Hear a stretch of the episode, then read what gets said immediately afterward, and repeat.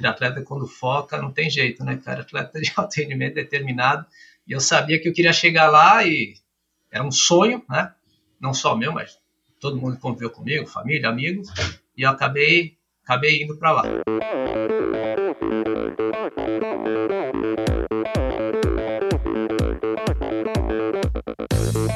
Olá pessoal, aqui é o Joaquim Cruz. Sou Jéssica Missali. Oi pessoal, aqui é o Luiz Lima. Eu sou a Carla de Pierro, psicóloga do esporte. Olá, aqui é Marcela Lima.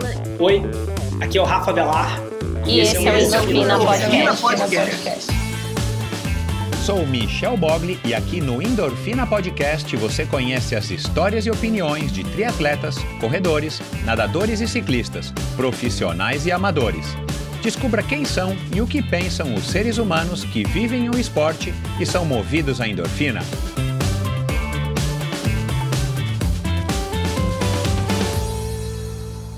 Olá, seja bem-vindo a mais um episódio do Endorfina Podcast. Esse e todos os episódios são editados pela produtora Pulsante. Siga arroba produtora Pulsante no Instagram. Bom, uh, semana passada, Catarina Porfírio, que foi triatleta por breves quatro anos, fez dois Ironman, 8, 70.3. É, e agora que eu mudo de modalidade e, e, e, e trago uma, uma perspectiva, uma história completamente diferente, mas um cara também super apaixonado, um cara que tem o esporte na veia, correndo nas veias, e um cara aí que é, extrapolou isso não somente para uma assessoria esportiva, mas para a atual profissão dele. Ele que é é, político, ele que é vereador lá pela cidade do Rio de Janeiro, um cara bacanérrimo, um cara é, pelo qual eu tenho o maior respeito, um cara que é um ex-triatleta profissional, um ex-triatleta olímpico, que é o Paulo Miyashiro. E a gente conversou aqui sobre...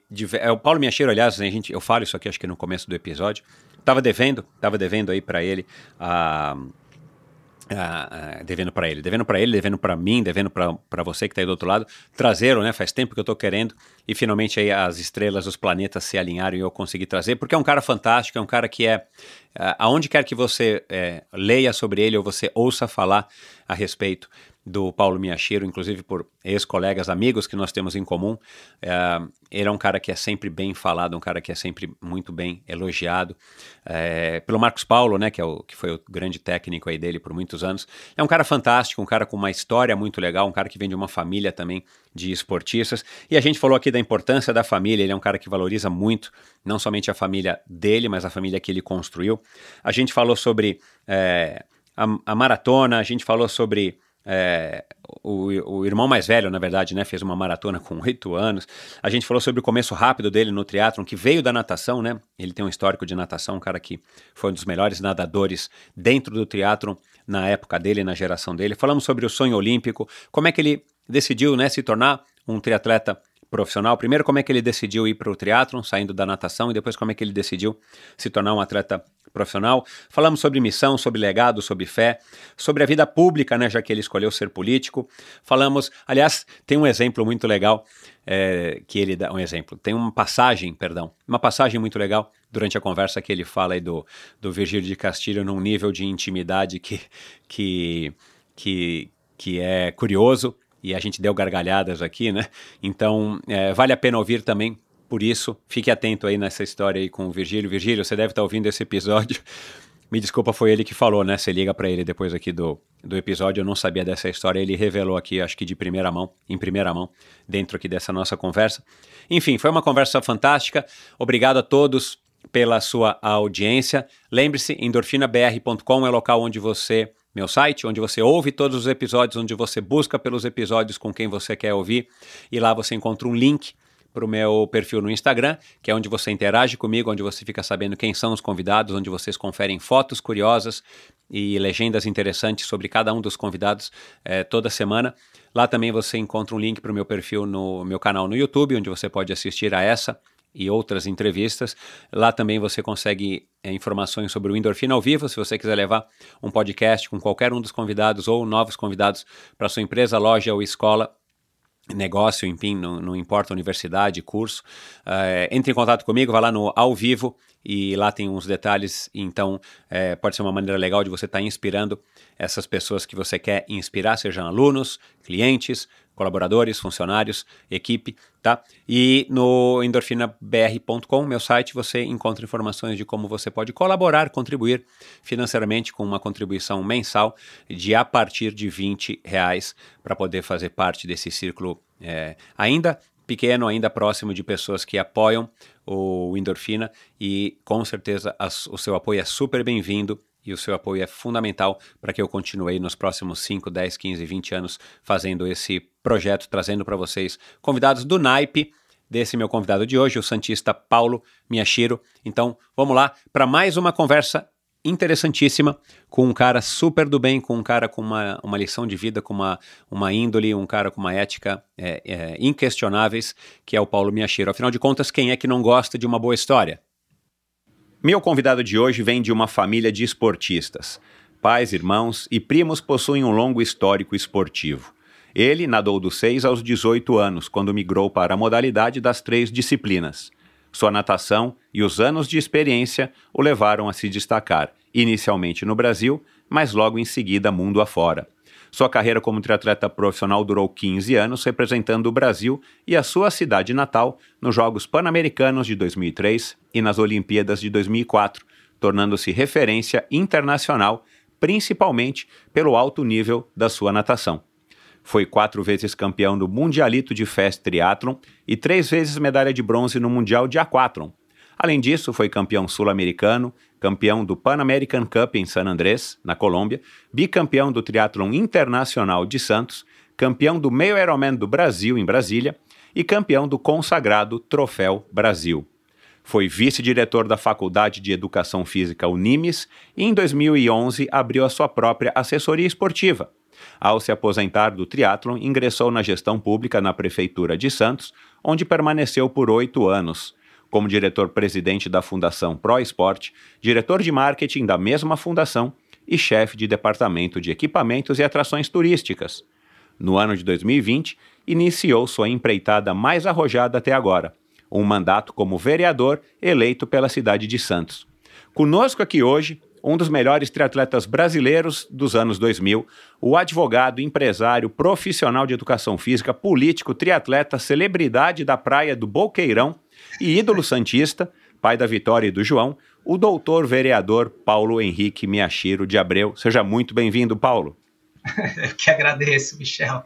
Prazer poder falar com você aí. Acompanho, né?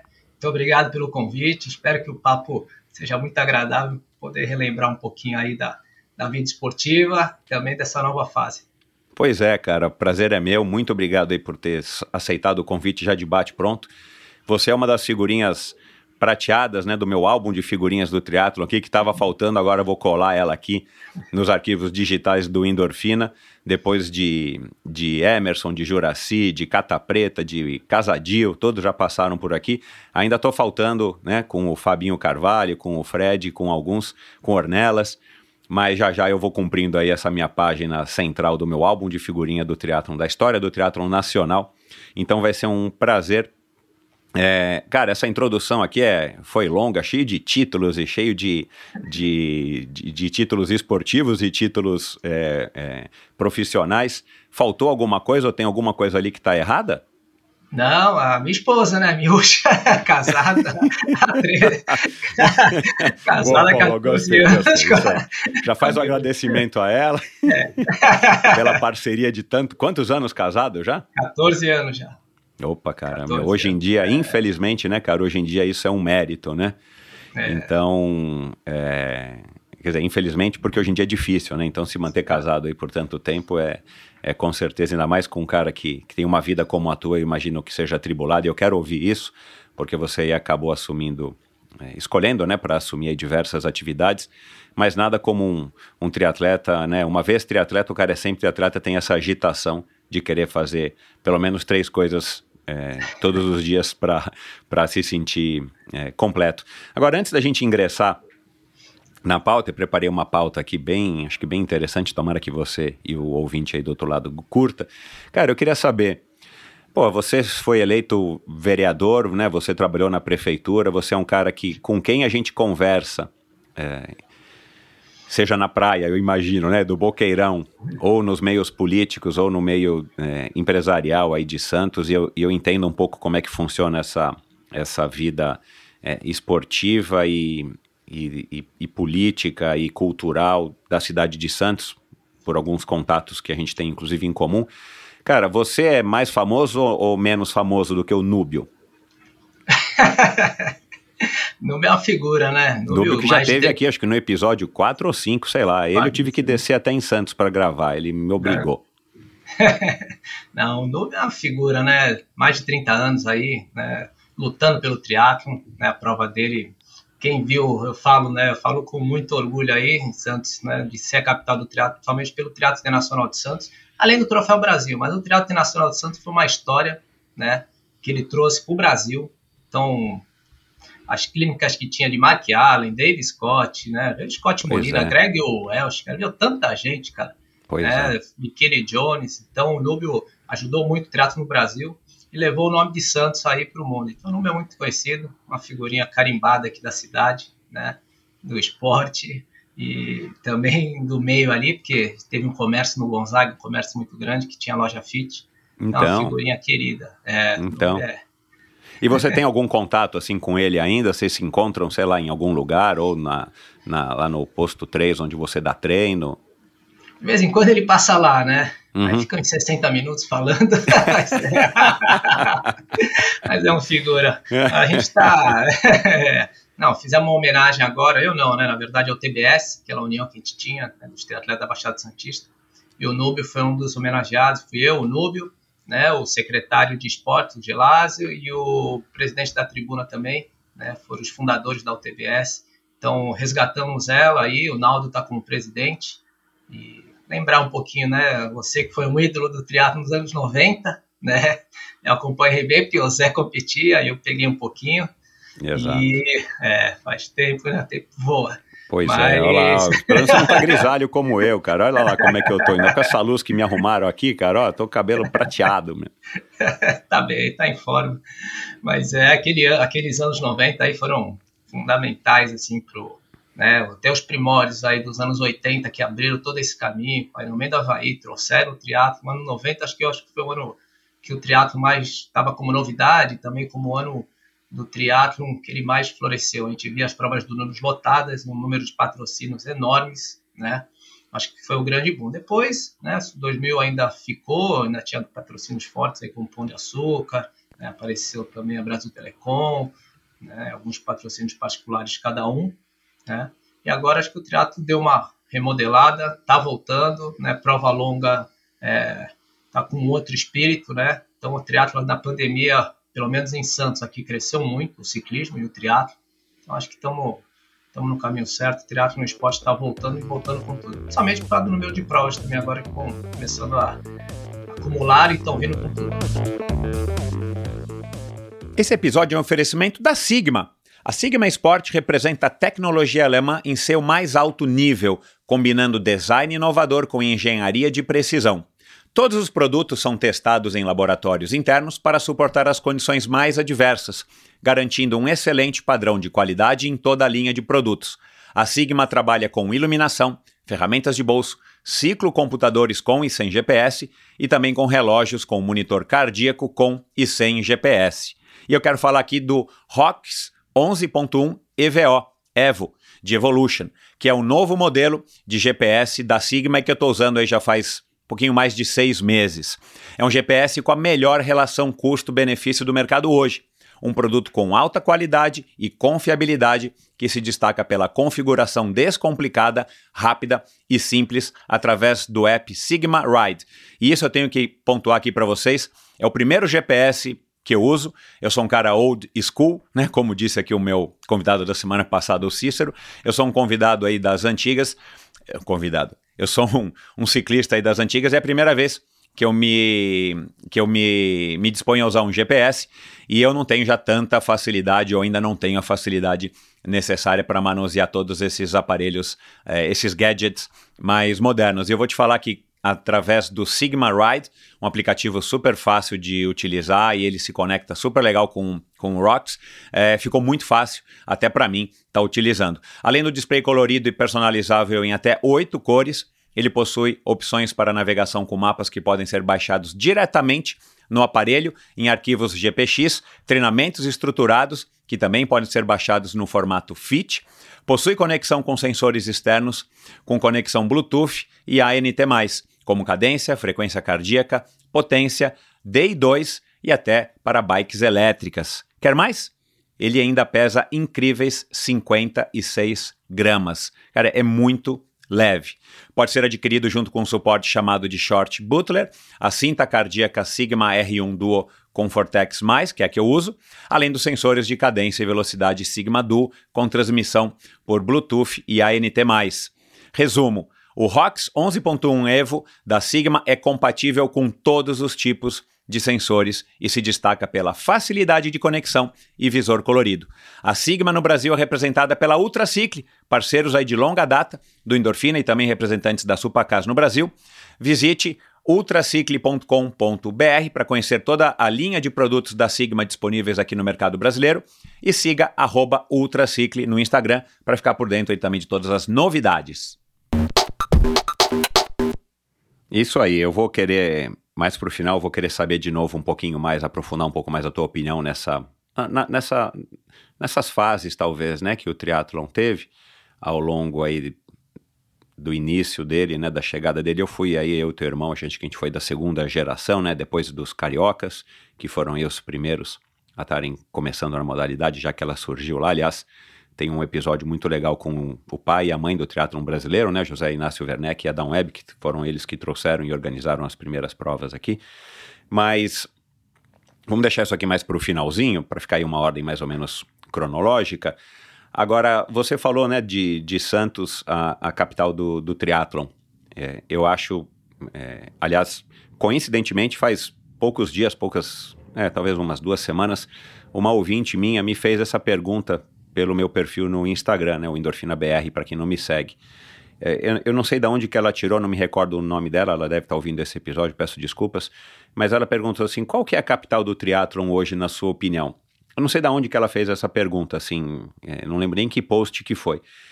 Cara, e aí eu disse para ela, eu falei, na minha opinião, é, é, hoje é Florianópolis, por causa do Ironman, né, embora tem a, essas duas provas, o meio e o Ironman lá, né, que aconteceu agora no mês de maio.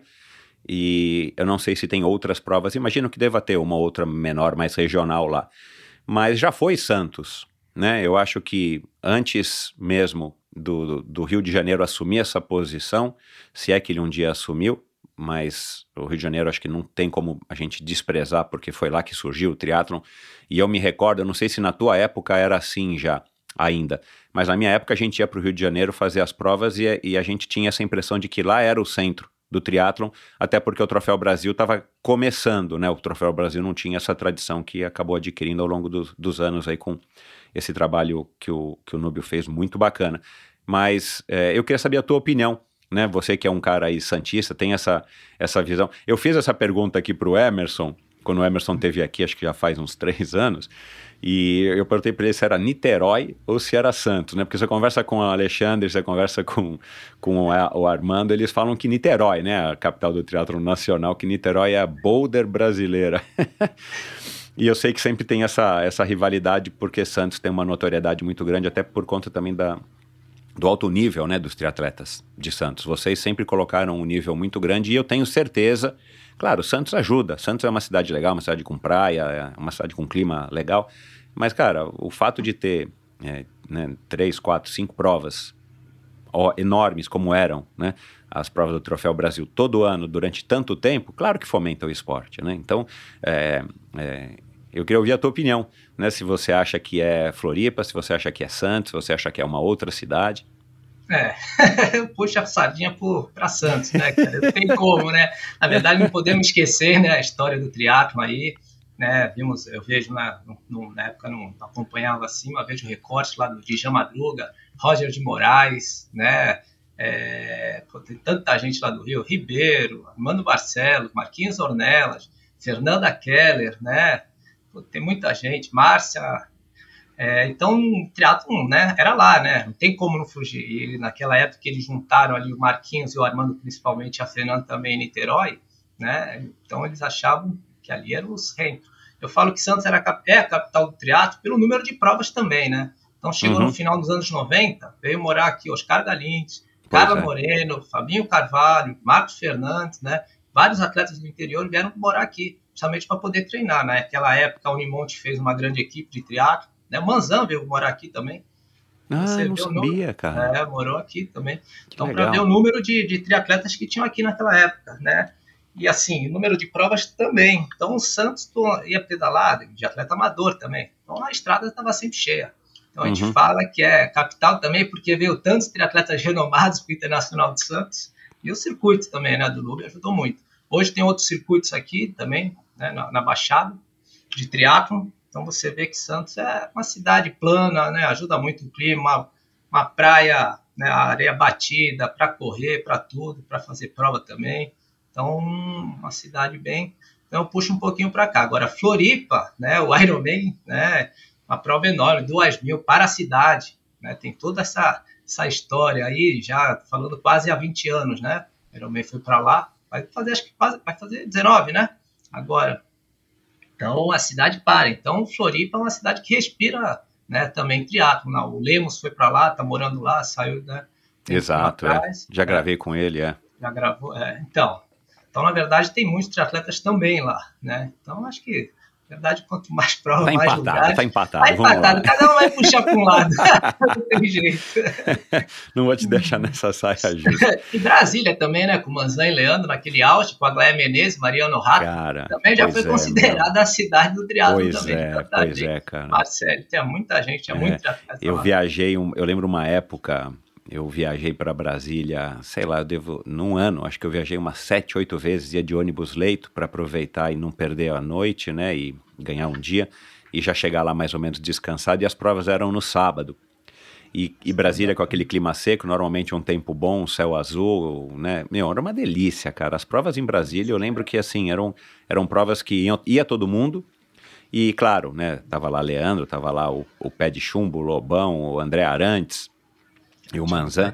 E aí as, as meninas, né, a, a Aglaé e Mariana Rato e tal, então era, era uma prova que realmente, eu acho que tirando é, Rio e Santos, quer dizer, somando-se a Rio e Santos, era outro lugar que a gente tinha que estar para estar tá, para tá competindo né, com os melhores do Brasil e ver como é que você estava né, perante eles mas muito bem lembrado, é verdade.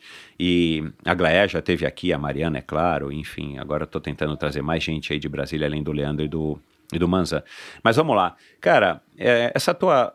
Eu vi no MTCast, eu fiz algumas pesquisas aqui, fiz uma pesquisa aqui procurando matérias é, falando sobre você na internet, e você cita sempre isso, acho que é uma recorrente, a importância da, da tua família, não da família que você constituiu hoje, né?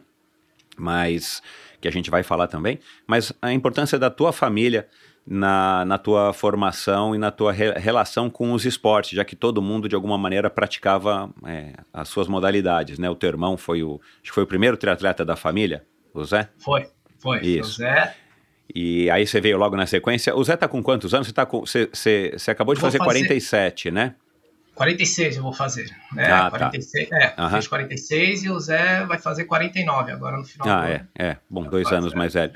É, ele foi o primeiro triatleta da família, mas me conta, cara, como é que é essa questão da família, né, na sua ótica, como é que é essa história da relação, quando é que surgiu isso? Foi no, no bisavô, ou vocês vieram lá do Japão, não sei da onde, no, como é que é, Enemaru, né, o, é, o Caçato Maru, Caçato Maru enfim, vocês que trouxeram o triatlon lá do, do Japão, me conta um pouco aí.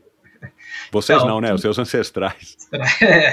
Então, na verdade, o, tri, o meu pai é cartorário, foi cartorário, está aposentado agora, né?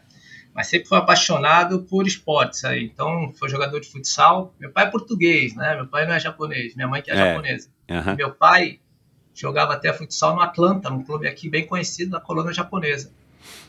Isso década de 70, quando ele conheceu minha mãe, né? Então a família toda sempre foi ligada a isso. Meu irmão quando foi, quando era mais era criança, tomou uma vacina que acabou dando uma, como se fosse uma paralisia, deu uma uma encolhida na perna dele. Então tinha que Uau. fazer muito fisioterapia, é, o Zé, fazer muito fisioterapia. E outros exercícios era andar na praia. Então meu pai, no começo dos anos 80, quando acabou a faculdade de educação física, montou uma equipe de atletismo chamada Betis Club, em Santos. Ah, o teu Foi pai é conhecido. formado em educação física? Meu pai também é, é. Ah, Mas nunca- Aí, o que, que aconteceu? Então, chegava nos finais de semana, Betts era o nome da loja da minha mãe, né? Betts Perfume, né?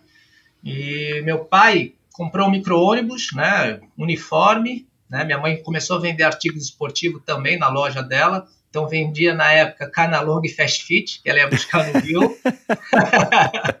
então, deixava todo mundo uniformizado e dava tênis, dava tudo. Então, chegava nos finais de semana que tinha as provas aqui na, na região, meu pai ia de micro-ônibus, levava toda aquela molecada. Então era para chegar no sábado, já chegava na sexta, já para dormir lá na garagem, botava colchão e já alimentava a criançada, né? Então o Valmir Nunes, né, que é bicampeão do- dos 100 km, correu com meu pai. Adilson Damas, que chegou a fazer até triatlo, também fez Uhum. 100 km. Correu toda a época, correram com meu pai. Claudio Honor Pereira dos Santos. Então meu pai foi Não um... acredito, assim, que sempre foi. legal, É. E depois a gente acabou indo pro Santa Cecília nadar. O Zé, na verdade, aí que tô falando do Zé, né? Com seis anos já fazia meia, já fazia né, distâncias grandes. E com oito anos ele fez a maratona né, do Rio Niterói. Com oito? oito anos. Meu pai era louco, é. Era meio acelerado na época, né? Fez, comeu no caminho, tem toda aquela história. Levou todo mundo pra lá. Meu Deus do Né, céu. Levou a equipe toda, é, oito horas, fez em cinco horas e pouco. Saiu até na Isto É, na época, tem até né, o, o recorte da, da, da, da revista. E depois o com 8 anos, 73, 81, ele chegou a fazer um triatlo que teve em Santos em 84, uma distância também já nadava, né? Uhum. Teve um triatlo na contrapraia e acabou fazendo uma distância maior que o Olímpico até. Aí, É, porque o triatlon mundo- começou com distâncias mais longas, né? Não, não de Ironman, mas começou com distâncias até às vezes próximas do 70.3, né? Era 60 e pouco de bike, tinha uma distância. Isso, né, 15 de correndo, corrida, 18 é, de corrida, é. É isso aí. Aí teve essa daqui em Santos. Mas aí todo mundo foi para natação. Tinha piscina em casa e meu pai não sabia nadar direito, minha mãe mais ou menos também. Todo mundo foi para natação no Santa Cecília. Então, desde pequeno, desde, sei lá, 6, 7 anos, a gente foi para natação. Né? Tinha a irmã mais velha, Cláudio, o Zé, a Elide e eu. O Zé, em 91, já começou a ir fazer triatlo. Né? Apareceram algumas provas de biatlo. O Zé já começou né, a voltar e começou a competir já no triatlo. A Elide também fez, né? Fez uns dois, três anos. E eu demorei um pouquinho, eu continuei um pouco na natação. Começo de temporada a gente fazia muita corrida de rua, né? Então, corrida assim de, de preparação física para natação, na época. E começar, comecei a fazer os biatlon também, mas sem treinar corrida, né? Aí, 95 eu já, já comecei. Mas só que aí, é, eu tô falando da minha família, né? Mas aí tem os primos todos que, que meio que meu pai obrigava. Então, corria em volta do quarteirão a equipe, né? O Ah, treinamento era então na tá praia. explicado, entendi. Então, é, o pai incentivava. Então, iam os amigos, primos, iam todo mundo lá em volta do quarteirão da minha casa, ali da minha mãe, que era, né, mora até hoje lá no Colégio Canadá, que é um quarteirão grande ali, e o pessoal corria lá. Então, é, ficou marcado, assim, todo mundo que, que lembra, porque era também a camisa vermelha, né? Então, isso aí. Cara, se, se você tiver 90. foto dessa época, me manda, cara, desse grupo Tenho. aí. Se tiver foto Tenho. na porta do micro-ônibus, sabe aquela... Tem- Me manda, cara. ô, ô, Paulo, e o teu pai, ele era um cara que fazia isso, assim, tipo, tipo aquele, vai, esquema paisão, vamos lá, por diversão e, e por, pela satisfação dele, claro, né? Pra estar incentivando vocês? Ou era uma coisa um pouco mais rígida, tipo, mais tipo, olha, vamos fazer, e é isso, e, e pegava tempo, contava, meio que, né, forçava vocês? Não, ixi, nunca pegou num cronômetro, não sabia nem tempo de nada, nunca. Entendi. É, nem minha mãe, às vezes revezava, né? Tinha competições de natações aí que, que é desde sexta até domingo. Então nunca cobrou nada, sempre deixou bem à vontade, né? Tanto que eu demorei um pouquinho mais assim para levar a sério a natação. Eu fui para Aham. futebol, fui para outras Uhum. modalidades, fiz polo aquático também, né? Uau. E meus irmãos que, que seguiram direto. Aí depois eu voltei para natação, mas nunca essa cobrança de nunca bem à vontade. Então era um clima legal, era tipo você com os teus primos, com um monte de criança que também você ficou amigo. E era um projeto social, como é que era na época isso? Da onde que ele arrumava essas pessoas? Eram vizinhos, filhos de amigos? É, era tudo conhecido, na verdade, né? Lógico, né? Era desde ali do pessoal do Supercentro, os filhos do, do, dos amigos, né? Mas vinham muitos corredores de rua, de áreas carentes. Então, por isso que eu falei que chegava sexta-feira, já vinha essa turma de São Vicente, Cubatão, né? Eles vinham também para dormir e para comer também, né? Alimentar claro. um dia antes e poder viajar tranquilo. Então, ele falava, chega no sábado, ele já chegava na sexta, porque sabia que era a bagunça lá. E o pai gostava, deixava tudo na garagem lá e a criançada né, se virava. Meu pai veio de uma origem mais simples assim, ele sempre gostou e valorizou muito isso. Então, ele, uhum. isso era o que ele chamava, né? Meu tesão é de ajudar os outros e querer, de alguma forma, poder participar, incentivar e dar oportunidade para essa pessoa fazer algo aí que, que ele leve para a vida dele. Caramba, e, e, e, o pai dele, os seus avós e tal, não eram esportistas, nunca tinham tido nenhum histórico, enfim, nem parecido com, com isso que o teu pai acabou criando. Não, meu avô, meu avô, minha avó, né, na parte de pai, né? Meu avô, uhum.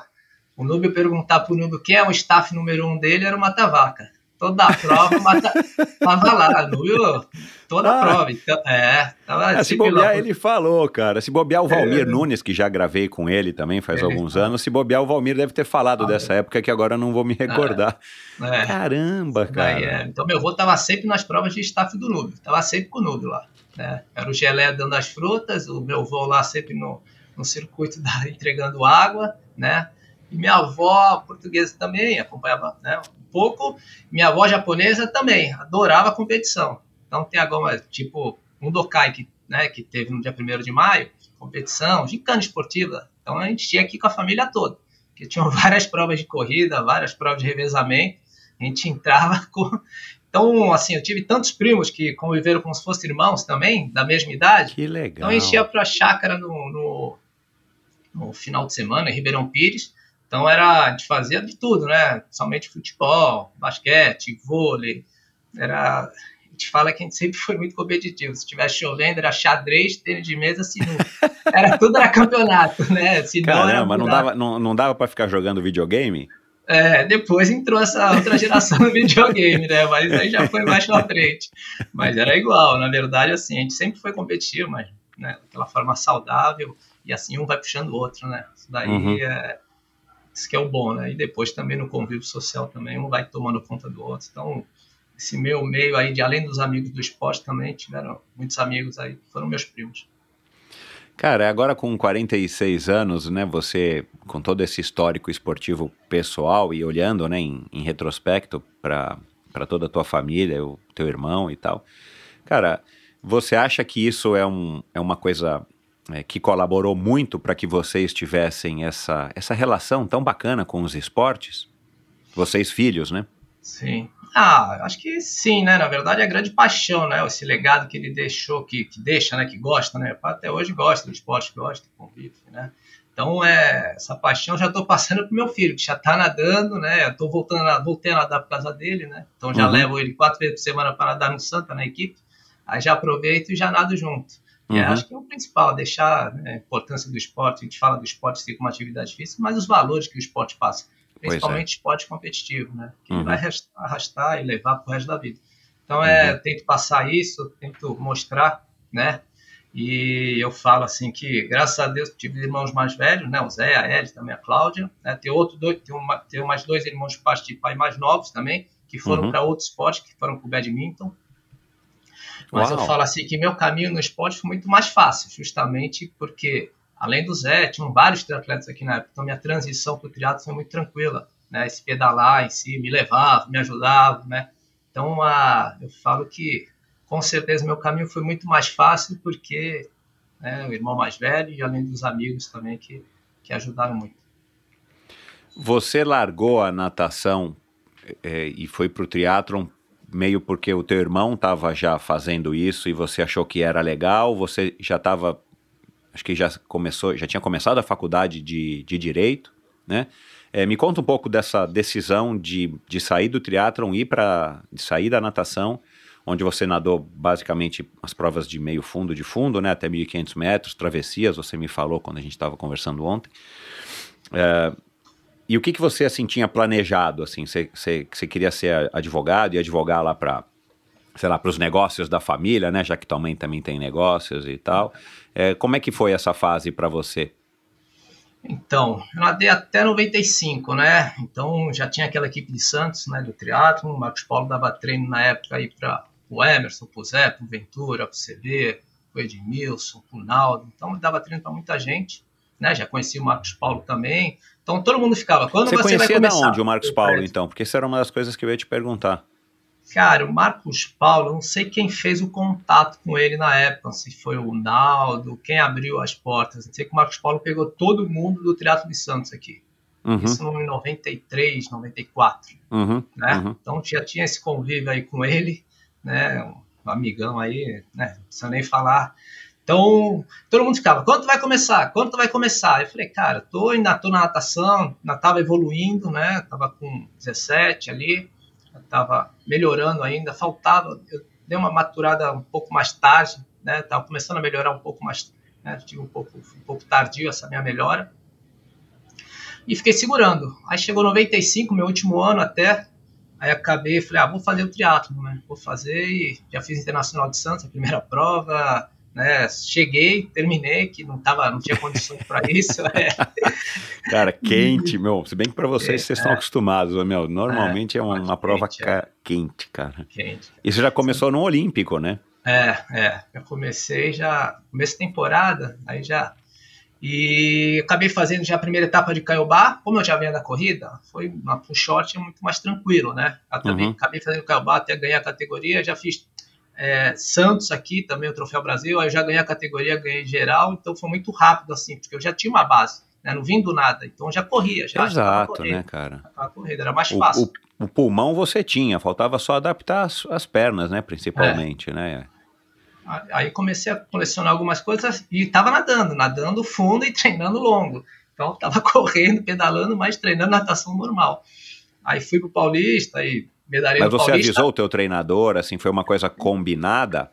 Então, até o meio do ano não, né? Até que calhou uma prova que era o Mundial de Ah, Cancún, é, o Mundial de Cancún, que eu não peguei a vaga pela seleção, mas eu estava entre os 10 lá, acabei, né? Naquela época o dólar estava um para um, acabei bancando a passagem, caiu junto com o Giro Delamare.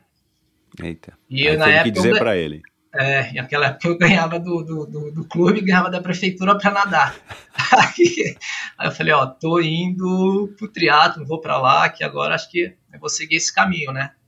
Aí acabou. Mas você queria mas- ser um triatleta profissional? Como é que tava a história aí do direito, você fazendo faculdade, felizmente, né? Você não, não, não, não abandonou. Esse daí Mas assim, o no- que, que você é. queria da tua vida? Você se recorda? Então, Quais eram os seus daí- planos? É, esse daí eu tava no segundo ano ainda, né? Tava muito cedo. Depois, em 96, fiz um ano bom também, que eu fui campeão júnior, fui para Mundial, fui para a Copa do Mundo. Esse start aí foi quando eu acabei a faculdade. Acabei a faculdade em 98, né? Aí deu 99 e eu falei, putz, agora eu tenho que decidir o que, que eu vou fazer da vida, né? Chega aquela hora, né, que acaba uma faculdade, né? Ou você vai começar a seguir esse caminho, é estágio, trabalhar alguma coisa na área, ou você vai, né, tentar mais um pouco. É, e na época, 99, quando acabou, e eu peguei fui morar fora, fiquei, fiquei três meses lá em San Diego, né? Quis morar, ia ficar mais, minha irmã, minha irmã casou, acabei voltando e acabei não, não, não retornando lá. Mas acho que foi ali que virou a chave, né? Eu era profissional, fazia as provas de triatlo, tinha feito um resultado em 98 também, mas não era tão dedicado, não era tão focado do jeito que deveria ser para ser um triatleta profissional. Então, esse tempo lá, eu fui morar até. É até engraçado. Quem agitou toda a viagem foi o Virgílio de Castilho, né, meu amigo. Agitou, agitou, agitou. E em cima da hora ele falou: Chiro, não vou conseguir mais ir. Não vou conseguir mais ir, já com passagem comprada e tudo. Mas eu tô levando. Vou, vai um cara muito legal, que é meu amigo, que na época eu já conhecia, mas não era tão amigo, que era o Fabinho Carvalho. Aham. Aí fui com o Fabinho, ficamos lá no, no início, lá na casa até do Juliano, outro triatleta brasileiro, né? E até arrumar casa. Mas é, quando eu voltei de lá, eu voltei já com a chave, falei, puta, eu já sei o que eu quero, agora eu vou, vou ser profissional e agora eu vou tentar uma Olimpíada. Como 2000 estava entrando, o primeiro ano, que era Sydney, estava muito perto, então eu falei, não, então 2004 eu vou estar lá, vou estar com 28, né, Atenas, vou estar no meu auge, Então fiz todo um planejamento, tudo, a gente programou tudo, eu e o Marcão também. Então a gente fez, ah, vamos pensar aqui em Troféu Brasil, se destacar aqui. Depois que se destacar aqui, a gente começa a pensar em outros caminhos, né? Então fiz, fiz troféu, fiz Internacional 2001. E como né, o, o triatlon, é, circuito mundial era sem vácuo, então, a prova que me ajudava muito, porque tinha prova, tinha, tinha etapas que a natação era fundamental, né? Então, Exato. eu via a prova muito diferente, porque eu sempre estava no, no, pelotão na frente, ali Exato. sempre estava na frente, né? Tinha gente que saía atrás na hora, não via mais, né? A prova já tinha ido. Então, eu, eu pude ver isso daí. Então, eu comecei a estar tá, e fortaleci cada vez mais a bike, né? Essa dedicação maior aí em corrida. Então, eu acho que o ano de virar profissional foi 99, né? Principalmente a mentalidade. Então uhum. não tinha mais saidinha, não tinha mais nada e era foco total. Eu acho que quem, quem conviveu comigo ali viu que não, não dava, não tinha mais ou menos. Na verdade, a gente planejei, não foi um ano, dois anos ciclolímpico, foi um. Lógico, tem toda a vida esportiva, acho que foi um, um longo tempo aí que eu caí de cabeça. E triatleta, quando foca, não tem jeito, né, cara? Atleta de alto rendimento determinado. E eu sabia que eu queria chegar lá e era um sonho, né? não só meu, mas todo mundo conviveu comigo, família, amigos, e eu acabei, acabei indo para lá, focando e deu certo, né? O que que você viu lá em San Diego, né, que fez você, o que que você sentiu, o que que você experimentou, que você viveu lá, que fez você virar essa chavinha em três meses, treinando lá, né, é, San Diego, para quem não sabe, acho que todo mundo que está ouvindo aí sabe que é é, era, pelo menos naquela época, a Meca é o berço do teatro lá, que surgiu o teatro, não foi no Havaí, foi lá. E é um lugar, de fato, onde tem todas as condições, e tinha, nessa época principalmente, muitos triatletas é, que moravam lá justamente para se ajudarem e criar essa atmosfera né, do, do que vocês tiveram aí em Santos também. O que, que aconteceu lá que você falou, cara, meu, vou voltar e vou tentar ser um triatleta profissional e tentar a vaga para os jogos? Aliás, só uma pergunta antes. Você queria ter sido um nadador olímpico? Foi uma coisa que passou? Querer, provavelmente sim, mas foi uma coisa que chegou a passar e você achou que eventualmente você iria conseguir? Ou, ou pelo seu nível e o nível dos seus competidores na época era uma coisa muito inatingível? Cara, tava, em termos de natação, eu estava um pouco longe disso, né? Ah, tá. Na verdade, competi finco, eu competi o Troféu Brasil, né? Eu, o pessoal fala, não, da, da natação. É até assim, eu acho que eu não cheguei no meu auge da natação, na época de natação, acho que faltou, né? Tanto que eu comecei a melhorar quando eu comecei a fazer meus melhores tempos, quando eu comecei a fazer triatlo. Então. Uau! Por esse teu desde... amadurecimento mais tardio que você falou. É. Então, desde tempo de treino, de tudo, na época do triatlo era mais forte até do que na época das séries, né? Do que na época da natação. Então, Curioso, não sei né? se de repente é, de repente na natação também não consegui puxar tudo, né? Ter essa essa chave. Mas na época de San Diego, o pessoal fazia muita aclimatação para Havaí. Né? Hoje o pessoal vai muito para Boulder, principalmente para Exato, é, mudou um pouco. É. é. então naquela época a gente conviveu, pedalei junto com o Jürgen Zack, né? tinha o, outro alemão, como é que é o nome dele? O Norman, né? a gente fazia aquele set the ride com eles. É. Então era só feras aí. Mas acho que o principal foi, cheguei lá, né? tive uma condição, tinha uma condição boa também e assim, só treinei. Na verdade, acordava de manhã, saia pedalar, voltava, ia nadar na hora do almoço, voltava e à tarde geralmente eu corria, com uma musculação, dependendo da planilha. Então eu pude fazer só o triatlo. Acho que tinha, nunca tinha feito isso na época da, da, da, da minha vida. Então era só triatlo, treinar e dormir, né? E aquela responsabilidade de, né, da, de tudo que não tinha aqui em Santos, né? de fazer compras, fazer sua comida, lavar sua roupa. Eu acho que eu amadureci nisso também. Então, já quando eu vim, eu sabia muito, né, os meus horários, respeitando os meus descansos. Então, eu não mudei essa rotina que eu tinha lá e trouxe para cá. Então, eu treinava de manhã aqui, tomava um café, ia nadar. Na volta, desligava que não, não naquela época não tinha nem celular, mas assim, ninguém me achava, não, não uhum. me liga. Eu tinha que respeitar porque eu sei que meu corpo era a minha máquina eu ia voltar às 5 da tarde, eu voltava para treinar. Quando tinha que fazer alguma coisa, era meio que, já meio que estragava o meu dia. Então, eu sabia que eu tinha que treinar e dormir, e sempre no meu melhor, sempre no meu máximo, né? Então, eu fiz isso e acho que esse foi o principal, né? Sabe que saber uhum. que seu corpo é o seu maior bem dentro do, do esporte. Então eu fiz isso, né, cuidava desde musculação, fisioterapia, fiz tanta coisa, focado principalmente em performance. Então acho que mudou isso, consegui me preservar mais, se tornar um atleta mentalmente e, e as portas foram abrindo e fui aproveitando as oportunidades também de poder, né, poder competir, principalmente fora, que era muito caro, né? Então, então desde minha história no Pão de Açúcar, quando entrei, entrei com um salário baixo, né? Já tinha atletas renomados como Juraci, Leandro, né? As meninas todas, né? Então entrei com salário mais baixo, sem cota de viagem, né? Então eu fiz, fiz por resultado, né? Tanto que em 93, quando eu classifiquei para o PAN, eu acabei tirando o Juraci, foi uma sequência de provas aí, né? Se contar desde a história, não sei se conta agora, espero pouco, a sequência de, de provas que, que foi as seletivas, então foi o Leandro pelo, pelo Pan-Americano 2002, em 2003 a Confederação, na época também a Brasil Telecom, fez uma prova em La Paz e o Virgílio classificou lá, então sobrou uma vaga. Uhum. E o ano de 2002 o Juraci tinha voado, era o melhor ano dele, tinha feito um pódio em Copa do Mundo, até no Japão que eu estava junto, em Makuhari, que ele foi terceiro, eu fui décimo quarto. E assim, e a última vaga era pelo ranking pan-americano o Juraci estava muito na minha frente, né? Então, eu fiz três provas aí. É, na época foi Fortaleza, eu não lembro qual foi a segunda, e a terceira a gente foi para Guatemala, eu e ele só, para decidir o ranking pan-americano da que era data limite. Uhum. Cara, era uma cidade, a gente chegou numa cidade, a gente atravessou de ônibus, longa viagem, eu e ele, e lá eu também fui segundo, só perdi para Fontana, né, o argentino que é, que é italiano, a gente fugiu na bike, fiz uma prova num circuito duro de subida e descida, consegui fugir na bike com Fontana, matei uma prova, cheguei só para e tirei ele da vaga. Aí em 2000, é, no ano de 2003, aí o que aconteceu? Aí eu falei, agora, para ter chance do ranking olímpico, eu tenho que ter pelo menos a cota de viagem igual, competir de igual com eles. Né? Não pensava nem em salário, eu queria ter a oportunidade de competir igual. E isso aí foi ajustado quando a Açúcar né, viu isso, né? Então, me equiparou.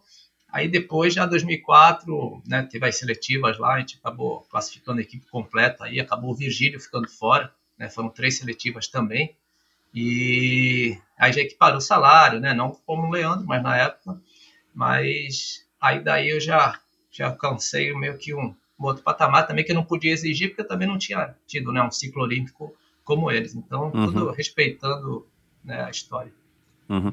É, é, eu queria só voltar um pouquinho na, na história dessa tomada de decisão. Você estava fazendo direito, e aí você pode falar também por que, que você escolheu fazer direito, quais eram também as suas intenções, e, e aí você voltou para o Brasil, passou lá três meses, já formado, com um canudinho embaixo do braço, né, mais tranquilo, e você resolveu desse, né, você explicou aqui que você resolveu se tornar um triatleta, mas como é que ficou essa questão perante uh, os seus pais?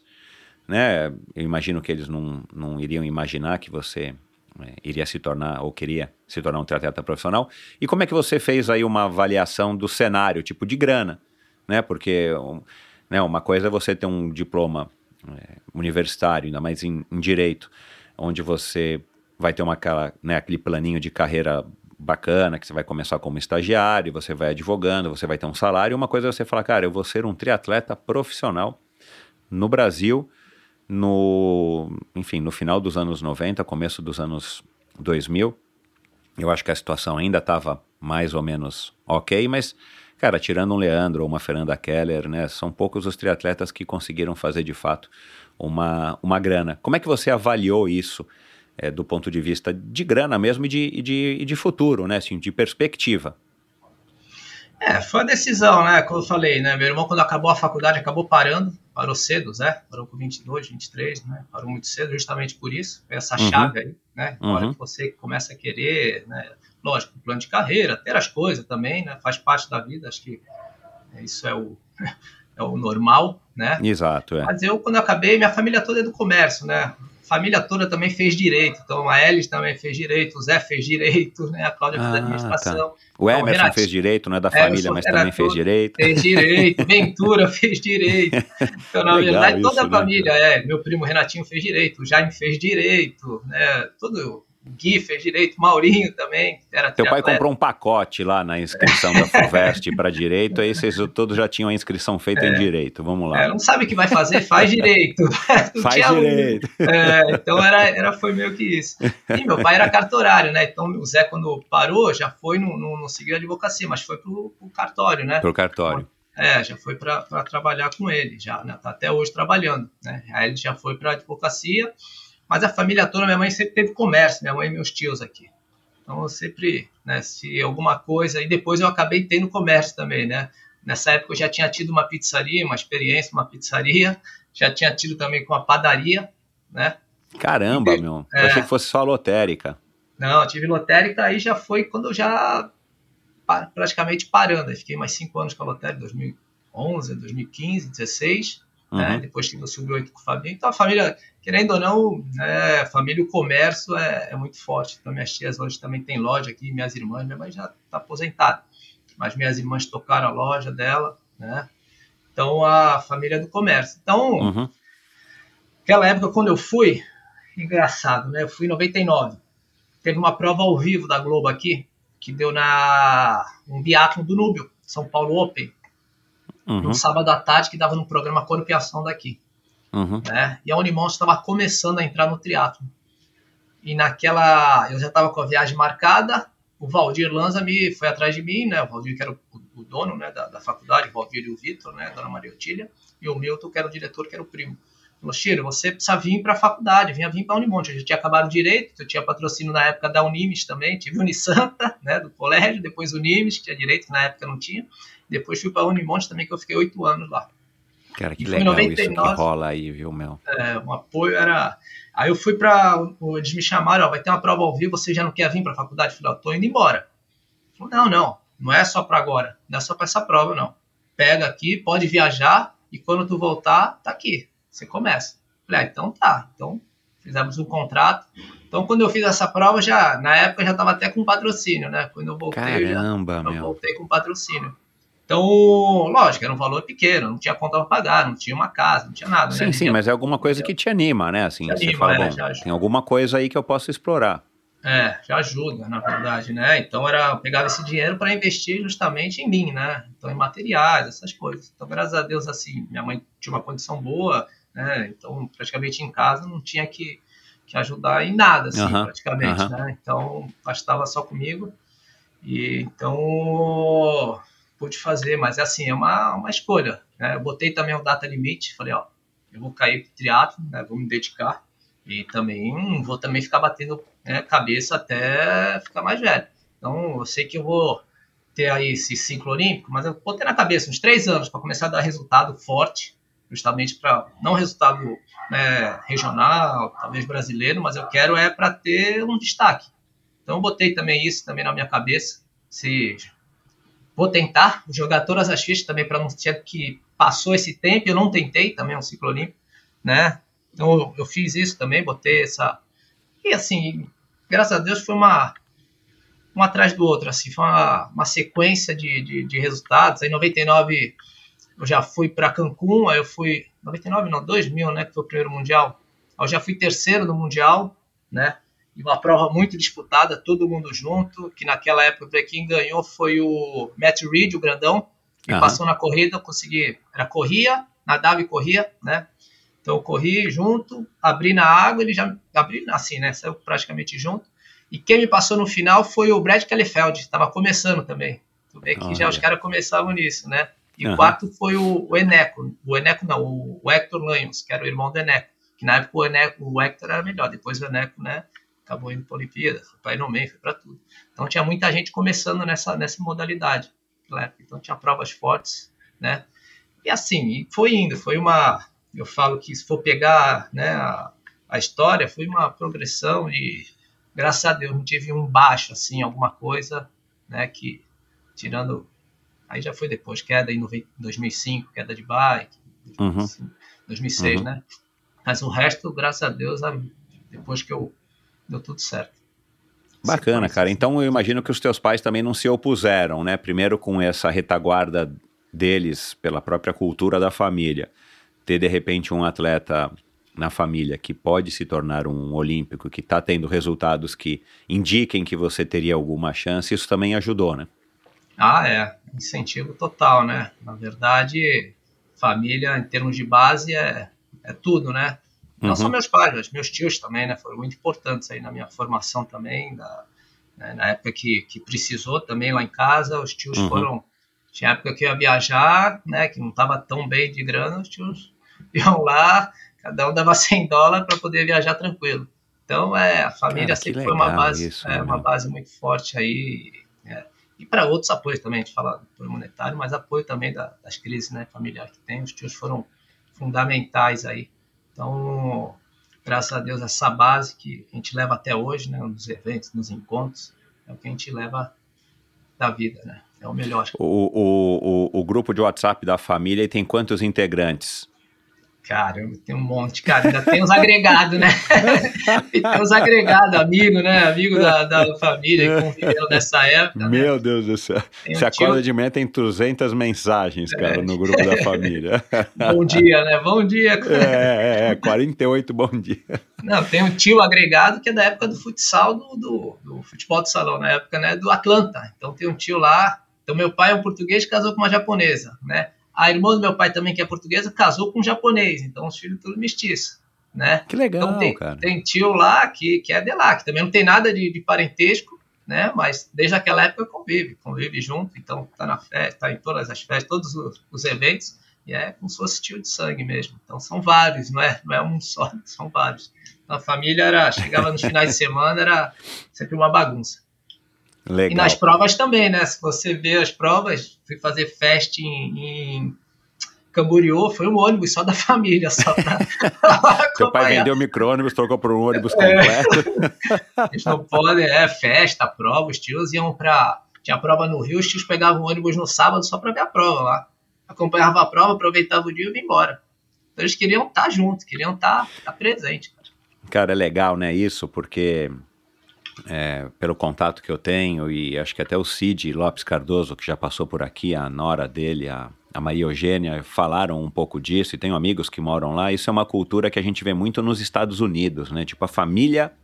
Por mais que o, a mulher, ou o marido, ou o filho não sejam o triatleta ou o corredor, mas você vê que eles vão para as provas, eles prestigiam, né? Eles torcem, talvez não em ônibus, mas, assim, você vê que as pessoas, né, e é o que a gente vê nas provas lá fora, o voluntariado, você vê crianças entregando agora no, no Mundial de St. George, né, que aconteceu agora mais cedo aí no ano, a gente vê pelas imagens né, que tem criancinhas que vão lá dando as esponjas ou os copinhos de água e tal.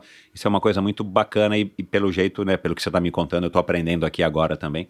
Você viveu muito esse clima, né, sendo já o teu avô o melhor staff do triatlon né, de, do Núbio, né, até vocês indo viajar de ônibus para os lugares para a família torcer por você é, nas provas. Cara, eu quero falar um pouco aqui do, do ciclo olímpico, né? Que eu acho que é um dos pontos altos aí da tua carreira, de, dentre tantos.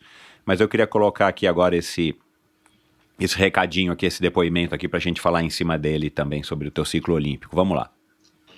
Um filho para mim, um amigo que eu até queria estar mais perto. Puta merda, a gente conquistou tanta coisa junto. E eu agradeço, cara, a confiança dele, da família, mãe, pai, e como eles me acolheram também, cara. Então, assim, é uma coisa, é uma relação técnica-atleta que eu jamais tive, tá?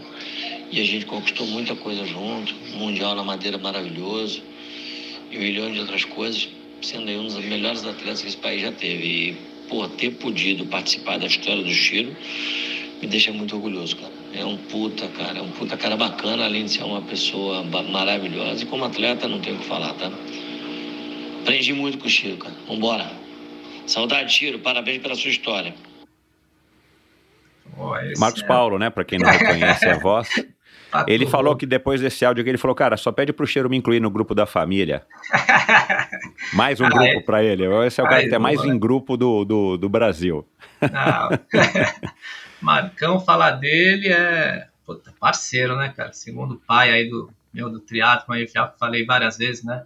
Então, desde 95 treinei com ele até 2010. Então, um cara que era Puta, ligava às seis da manhã, acordava todo mundo em casa, né? Porque não tinha celular, telefone. Ele não tinha jeito, chegava a ter treino por fax, né, cara? Puta, o Marcão era fenomenal, cara. Dentro e fora, a gente. Puta, vivi, convivi muito com ele aí, peguei umas fases também da vida dele também, né? Eu mais novo, ele mais velho aí, né? Os períodos da vida dele. E convívio com ele, viagem, ixi, Maria, tanta coisa. Né? Essa daí que falou do, do, é, do Japão. Puta, cada uma, se eu contar cada uma do Marcos Paulo aí, fica um podcast inteiro. Esse, ixi, é engraçado, cara. Esse é companheiro de, de viagem, companheiro da vida e amigo mesmo, né? Treinou o Zé. Então, toda vez a gente fica de marcar um. Quando ele né, vem para Santos, a gente acaba, acaba não acontecendo, mas volta e meia eu ligo para ele, a gente fica conversando, tem alguma curiosidade numa prova, alguma coisa, a gente se comunica.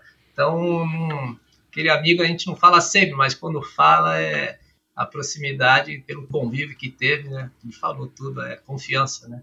Então, uhum. quando eu uhum. fui morar fora também, né, e vim com essas ideias, o Leandro também passava muito quando eu comecei a fazer circuito mundial, e enchi ele também na planilha dele com ideias, vamos fazer, vamos fazer, Cara, e ele é um cara de mente aberta, falou, não, vamos tentar isso, vamos tentar isso, vamos tentar isso, né? Lógico que ele juntava tudo, né? Ele é o técnico, acho que esse era o grande barato dele, conseguir juntar tudo que a gente queria fazer numa planilha, né? Saber sem, sem, sem se perder. Cara, mas uma mente aberta que, vamos, vamos fazer. Então, cara que tem tudo aí, merece todo o sucesso que teve aí na, né, na carreira dele, principalmente de assessoria esportiva e, e porque é um cara fora de série. E, e, você se deu bem logo de cara com ele, assim? Foi um relacionamento que vocês logo tiveram essa empatia entre atleta e treinador para você ter ficado tantos anos com ele? Foi seu único treinador, né? Porque se, você, se a tua carreira durou 15 anos, ele foi o único cara que te orientou ao longo desses 15 anos. É, só no. É, praticamente foi todo, né? Tinha, assim, entrou um período ou outro ali, técnico de natação, né? Que fazia, teve uhum. Mosquito aqui, tiveram outros técnicos Sintra, né? Mas temos. Ah, você treinou com o Mosquito? Treinei, treinei. Na época Legal. da Unimonte, ele era o técnico da natação. Uhum. Cara, o Marcos Paulo não tem como, né? O Marcos Paulo é um cara que agrega, né? Na verdade, chegava no projeto Aqua ali na salinha dele, naquele espaço que era a entrada ali, né? Cara, ele é o cara. cara, a gente subia quarta-feira fazer pista no Mirapuera. Né? Então, sobe aqui para fazer pista. Naquela época não tinha tanto trânsito, a gente subia, fazia pista, descia, claro, comia uma pizza. Então o cara, ele continua do mesmo jeito, né? Vem para cá, fica lá, fica, dorme lá, fica, puta, não tem, né? E aquele jeito simples dele, natural, não tem como né, não conquistar. Então acho que empatia com ele foi, ixi, várias viagens. Viagem para o Japão, tinha que dormir no... Contar cada uma dele aí então é um amigo mesmo, a gente sempre se deu bem, né? Desde os meus irmãos também, os primos também treinaram com ele, os amigos aqui de Santos. Então um amigão mesmo que carrego aí por, por resto da vida. E tantos anos presente na tua vida e numa parte importante, né, na tua carreira, na, no teu ciclo olímpico principalmente. E, e é um cara do jeito que ele é, espontâneo e simpático e falante, extrovertido. É, é, isso que ele, que ele falou. Ele falou a mesma coisa da Mariana também. Aí eu já tenho percebido que essa é a relação que o Marcos Paulo tem com os atletas dele. É, e eu imagino que, claro, não nesse nível com os atletas amadores que ele treina, né? Que até porque são centenas, mas com os que ele treinou profissionalmente, acho que todo mundo tem essa relação. Ele acaba até é, sendo considerado um integrante da família, né? Dada essa intimidade que ele mesmo é, provoca, que ele mesmo é, estimula mas que ele deixa as pessoas à vontade para se sentirem assim, né? É. Acho que esse é o diferencial dele, né? Acho que ele é um cara querido por si, né? É um cara que acreditou muito. Ele botava a pilha desse ciclo olímpico, né? Ele, desde o início, falou: pô, você tem condições, cara. Ó, corrida, ó, a tua natação, cara. Ó, só treinar. Então, um cara que acreditou muito, né? E ajudou muito nesse, nesse caminho né? Que eu falei desde o Pão de Açúcar, vamos lutar, vamos aos poucos, né? Tenha paciência, não queira as coisas muito rápido. Cara, estão ciclos, né? Na verdade, são uhum. degraus que você tem que passar. Então, ele me ajudou muito, me orientou muito, né? Para ter calma. O pai da Marina também, o Milton lá, também, né? A gente conversava muito, Milton Rato, né? Fui para casa dela também, fiquei na casa dela lá. Então, um cara que também me orientava, falava, calma, tudo tem o seu tempo. Né? Uma das coisas que na época que eu queria que parar, em termos de somente verba de viagem, né? Ele falou, ah, os caras estão, né, um passo na sua frente. Começa a vencer, né? O Leandro, o Juraci, começa a equiparar mais para poder querer alguma coisa. Então você tem que começar a ganhar deles mais regularmente, né? Prova de circuito, de tudo, né? Não é, não é que eu ganhei mais dele, não, mas assim, eu comecei a, a, a ter essa, essa visão que eu né, tinha que fazer mais que eles, né? Para poder tentar equiparar eles, porque eles já tinham uma Olimpíada nas costas, né? já tinham um claro. ciclo a mais, né? Então uhum. tinha todo esse respeito. Então, um cara também que me ajudou bastante, o pai da Mariana também, um cara né, super amigo, volte meu, eu falo com ele também, mando mensagem, né, até, vou até mandar uma mensagem, faz tempo que eu não falo com ele. Mas o Marcão era, era isso daí mesmo, ele é essa figura aí que até hoje, né, não tem jeito. cara, um cara muito querido e, e, enfim, não é à toa que ele está onde ele está e, né, é, aonde ele chegou hoje. Ele é um cara que consegue dar atenção para 1.500 pessoas ao mesmo tempo, cara. Isso é um, uma coisa que, sei lá de onde que ele vem, que ele ele tem isso. Mas vamos lá, não é para falar dele que a gente tá aqui. Cara, agora como é que foi esse ciclo olímpico? Se você puder resumir aí, cara, como é que foi esse percurso aí ao lado do Marcos Paulo e, e a, a, a, finalmente a classificação para participar dos Jogos de Atenas, né? Você finalmente conseguiu realizar um sonho de ser um, da, um dos poucos triatletas até então naquela época, né, cara? Pouquíssimos que tiveram esse privilégio de estar tá, é, largando numa prova olímpica, a segunda prova olímpica da história do triatlon mundial. É. é. o ciclo, na verdade, é circuito mundial, né? Tinha feito circuito, né? Tinha feito o PAN já em 2003, já estava correndo circuito, né? Tinha feito é, tinha feito o Mundial de Cancún 2002, acho que tinha ficado em 20 e pouco, né? Cancún. Aí 2003 eu já não tinha ido tão bem, né? Em 2003, fechou o ciclo de quatro atletas. Na verdade, tinha que ter um. A CBTRI fez um critério né, dos quatro melhores, estando entre os 100, 100 125, iam disputar as seletivas. Então, a, CBTRI colocou três seletivas, né, que a primeira foi, foi Ishigaki, uma prova que eu já tinha feito em 96, tinha ido como era júnior, mas competi já na Elite 96, naquela que o Manzan foi segundo, o Leandro terceiro, né, e na seguinte eles fizeram primeiro e segundo, né, em Gamagori. Então já tinha feito lá, já tinha feito antes também, 2002, 2003. Uma prova bem tranquilinha, no sul de Okinawa, né?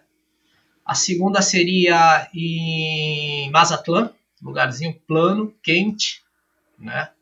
É, naquela época não largava na marina, largava num lugar que tinha ondas ali do lado de uma ilha.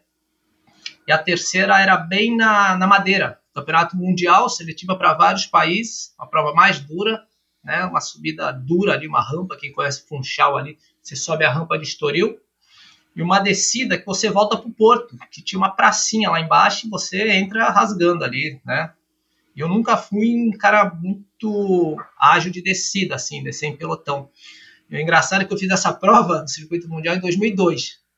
Aí eu saí bem da água, aí eu decidi ali, né, pouca experiência, cara, eu não conseguia descer e fazer a curva lá embaixo. Então a primeira eu fiz, meio que segurando, o pelotão foi, aí perdi o primeiro pelote. A segunda eu fiz, falei, ah, vou com tudo.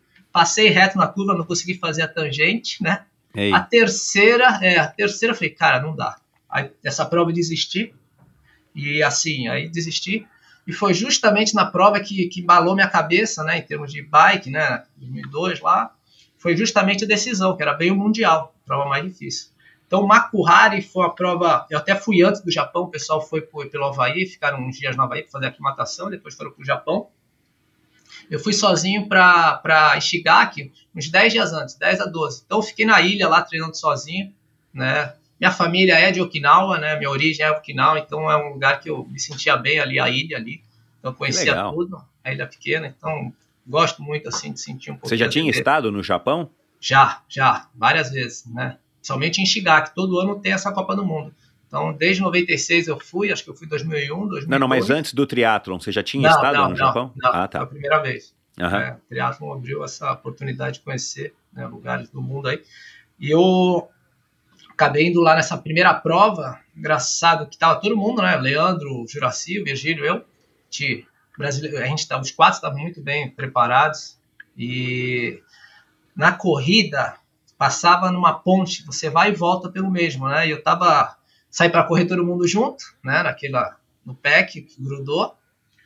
E a gente vinha marcando, querendo ou não, a gente compete com os outros, mas a gente fica marcando, né? Somente que era seletiva direta, né? Claro. E deu a primeira volta, eu controlei. Na segunda, eu já deu essa ponte e falei, ah, vou atacar já logo nessa, na saída. Aí tá aqui na ida e na volta. E quando eu desci, eu já desci 4 para quinto do, do, da prova. E o Leandro e o Juraci atrás, mas acho que ataquei muito cedo. Tava segurando muito, quando eu dei, dei muito cedo. Acabei, acho que 13 terceiro, 15 quinto o Virgílio acho que 19, o Leandro sexto e acho que o Juraci décimo. Então, entre os 20 tinham quatro brasileiros, né? Para ver como é que tava. E era seletiva para vários países. Né? Uhum. Aí a, a, segunda foi já em Provinha quente. Era engraçado que era duas voltas, né? E é uma, um lugar que tinha onda com pedra né? E eu, eu gosto assim, né? Sou criado no mar aqui de Santos, não tanta onda com pedra, mas eu fiz a eu fiz aquecimento. E eu gosto de nadar no, quando você, né? Ao contrário, para ver onde é que ela quebra o mar, né? A sequência onde ela quebra. Eu tenho mania de ficar observando o mar antes da largada. E eu sabia da, do, do retorno da boia, do último, era bem colado nas pedras, até um pouco perigoso. Mas você tinha que nadar um pouquinho mais para poder pegar a arrebentação, ali que estava mais forte, mais fundo, senão você ia pegar lá no raso. Então, nessa dessa, da segunda etapa, dessa segunda seletiva, eu acabei fazendo essa primeira volta, né? Acabei fazendo a primeira volta, não. Acabei largando junto com eles. Nessa primeira volta, eu peguei um jacaré lá do fundo. Então, eu consegui né, largar, passei a primeira volta com 30 segundos de vantagem, consegui fazer uma transição bem tranquila, mas só que também na corrida o Leandro veio com tudo de novo, juntou o pack, né? Então eu torcia para ter provas duras, para não juntar, né? A gente sabia que o Leandro e o Juraci tem uma corrida era acima, né? Fiz algumas provas que também ganhei dele, mas a maioria eu perdi da corrida para eles, não, não tem como. E o Leandro acabou ganhando de novo a seletiva. O Juraci acho que foi décimo, décimo quinto, o Virgílio acho que já foi um pouco mais atrás. Então a gente também, todos foram bem, né? E então o Leandro tinha dois primeiros, Juraci dois segundos, eu dois terceiros, o Virgílio dois quartos. Então ainda estava, se o Virgílio ganhasse uma combinação de resultados, ainda podia engrossar, que era na madeira, né? E na Madeira também é a terra dos meus avós. Meu, meu pai, minha tia são todos da Madeira. É, Verdade. É. Justamente no local que eu puta, me sinto em casa também. Então fui fazer essa última prova, até o Marcos Paulo estava lá, né? O Marcos Paulo acompanhou isso. O meu irmão foi lá só para ver a última seletiva, né? E, cara, essa prova aí eu entrei né, concentrado, sabia que era tudo ou nada, não era eu meio que, cara, tem que descer, tem que estar junto com os caras, porque já tinha mais experiência também, né? Então era uma prova que ia decidir. Graças a Deus nadei bem, pedalei, puta, super tranquilo, estava super treinado também, né? E saí para correr naquele pack lá, né, controlando e acabei ficando em 13 terceiro, aí ganhei a seletiva, o Leandro acho que parou, o Juraci parou. Só que eu fui bem o resultado e acabei puxando a terceira vaga. Aí acabei classificando o Juraci também, entendeu? Pelo ranking. Uhum. Então, na verdade, era pelo ranking do terceiro. Então, naquela antigamente juntava os rankings, somava um com o outro. Em 2004, não, era pelo ranking ah, do terceiro. legal. Então, eu fiquei em 40 e pouco do ranking, já o Brasil levou três vagas. Que hoje é muito difícil, né? Você conseguir três vagas, né? 40 e pouco, é. 30 e pouco, eu já não lembro. É. Então, acabou. E o, você falou agora do Everton, até não posso esquecer, né? Na época da, de treinar também, né? Eu acho que o Marcos Paulo começou a dar treino aqui em Santos, na quarta-feira, não Marcos Paulo, né? mandava o Emerson vir. O Emerson já estava de sócio dele, ele vinha, dava o treino de pista, né? A gente fazia pista ali em Cubatão. Uhum. E chegava final de semana, né? Ou era ele ou o Zé para fazer transmoto. Então eu falo que o quanto que o pessoal, e, assim, faz porque gosta, né? Faz porque, uhum. pô, no domingo tem treino de moto, pô, o cara vai lá, acorda e vai e faz. Então é. Uhum.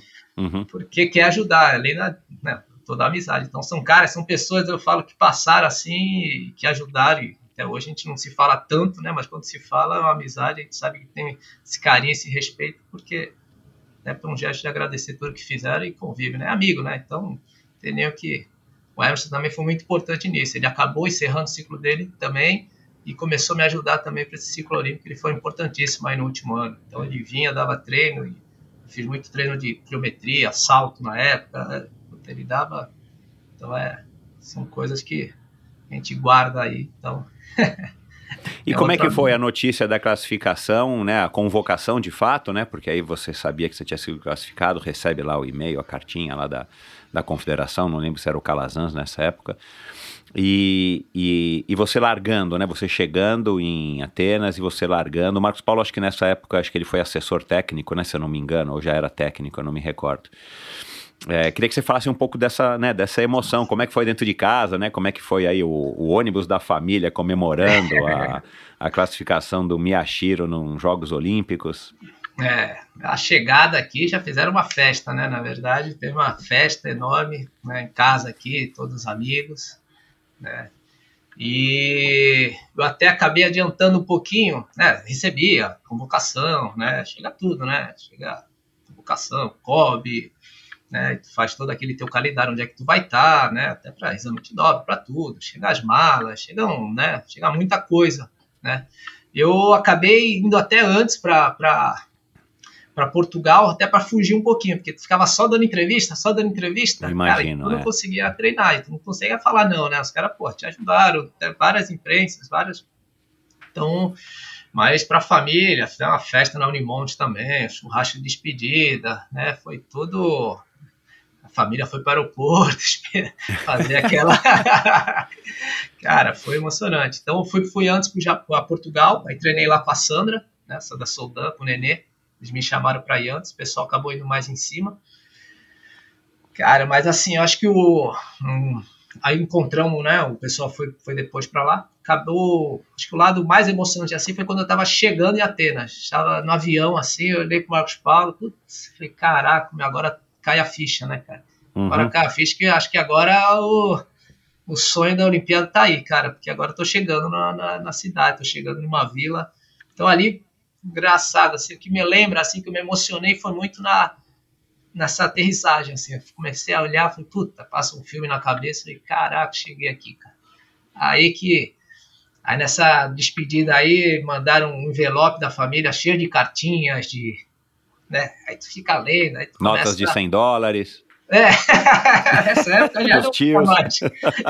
Nessa época já não via mais, mas, ah. puta, mas, mas, é legal, cara, é importante, assim, né? Na verdade, a gente, né, para a família, para tudo. Então, então, chegar lá também, puta, uma Vila Olímpica, um refeitório, né? Que eu acho que é onde é que mais marca, né? O convívio com atletas que você idolatra de outras modalidades, a gente está convivendo ali tudo junto, né? Tinha uhum. sede ali.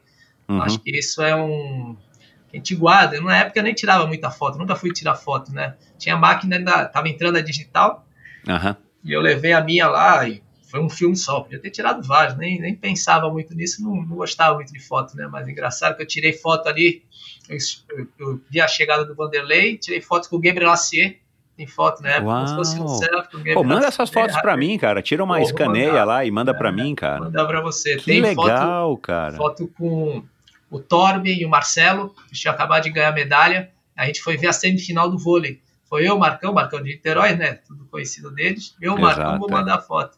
Torben, Marcelo, tudo arquibancada tomando chopp lá, torcendo pro Brasil. Então, no vôlei masculino. Então, a gente. Final ali também é legal. O clima em si, né? Depois de competir também. Uhum. Mas foi legal. Então, é. Acho que, acho que valeu. Né? A Olimpíada, em termos de resultado, não foi o que eu esperava, principalmente pelo Mundial do, de Portugal, né, que tinha feito o Mundial muito bem. Então fui 13 terceiro, mas foi um minuto pro, pro Biva, que ganhou a prova no sprint do, do Hanna. Então, cara, foi aquele detalhe ali na transição, ainda passei reto para pegar o tênis, então perdi ali aquele packzinho de corrida que encaixa, né? Uhum. Eu cheguei sprintando com, com, na época, né, com o Sven, que foi medalha de bronze, né? Caramba. O Hunter Kemper e com o outro britânico que acabou casando com a, com a outra lá que foi medalhista, esqueci o nome dele também. Um que chegou, correu a. que furou o pneu, lembra? Que ele correu com a bike no ombro para até o outro lembro, pra trocar? Lembro, lembro, ele, lembro. Eu esqueci é. o nome dele. Eu lembro dessa cena, é verdade, cara. É, e. e, e é, eu imagino, né, cara, essa emoção que você disse que, que sentiu ao aterrissando, né, aterrissando o avião, vendo já lá é, Atenas e tudo mais.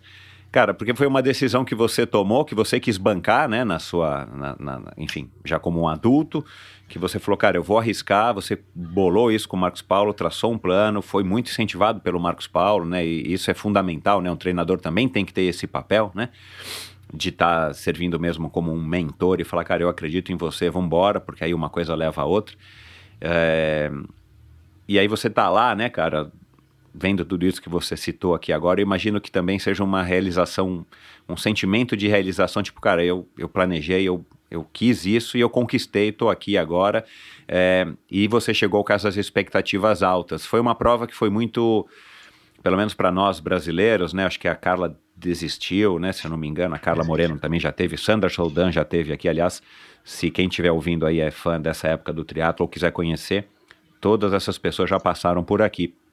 É, é, você lidou bem, cara, com a, o teu, o teu, a tua performance na prova, a hora que você foi percebendo que não estava rendendo aquilo que você poderia render, também por conta de um percurso que talvez tenha sido difícil demais, ou né, houve essa crítica, não lembro até se o Marcos Paulo chegou a comentar isso aqui, né? Ah, não treinou, tinha que ter treinado subida, né? Um não sabia que a subida era tão íngreme, enfim. Eram outros tempos, a gente já tinha esse conhecimento, mas não era como é hoje, né, com a informação tão divulgada dessa maneira. Como é que você avalia aí a, a, a sua participação?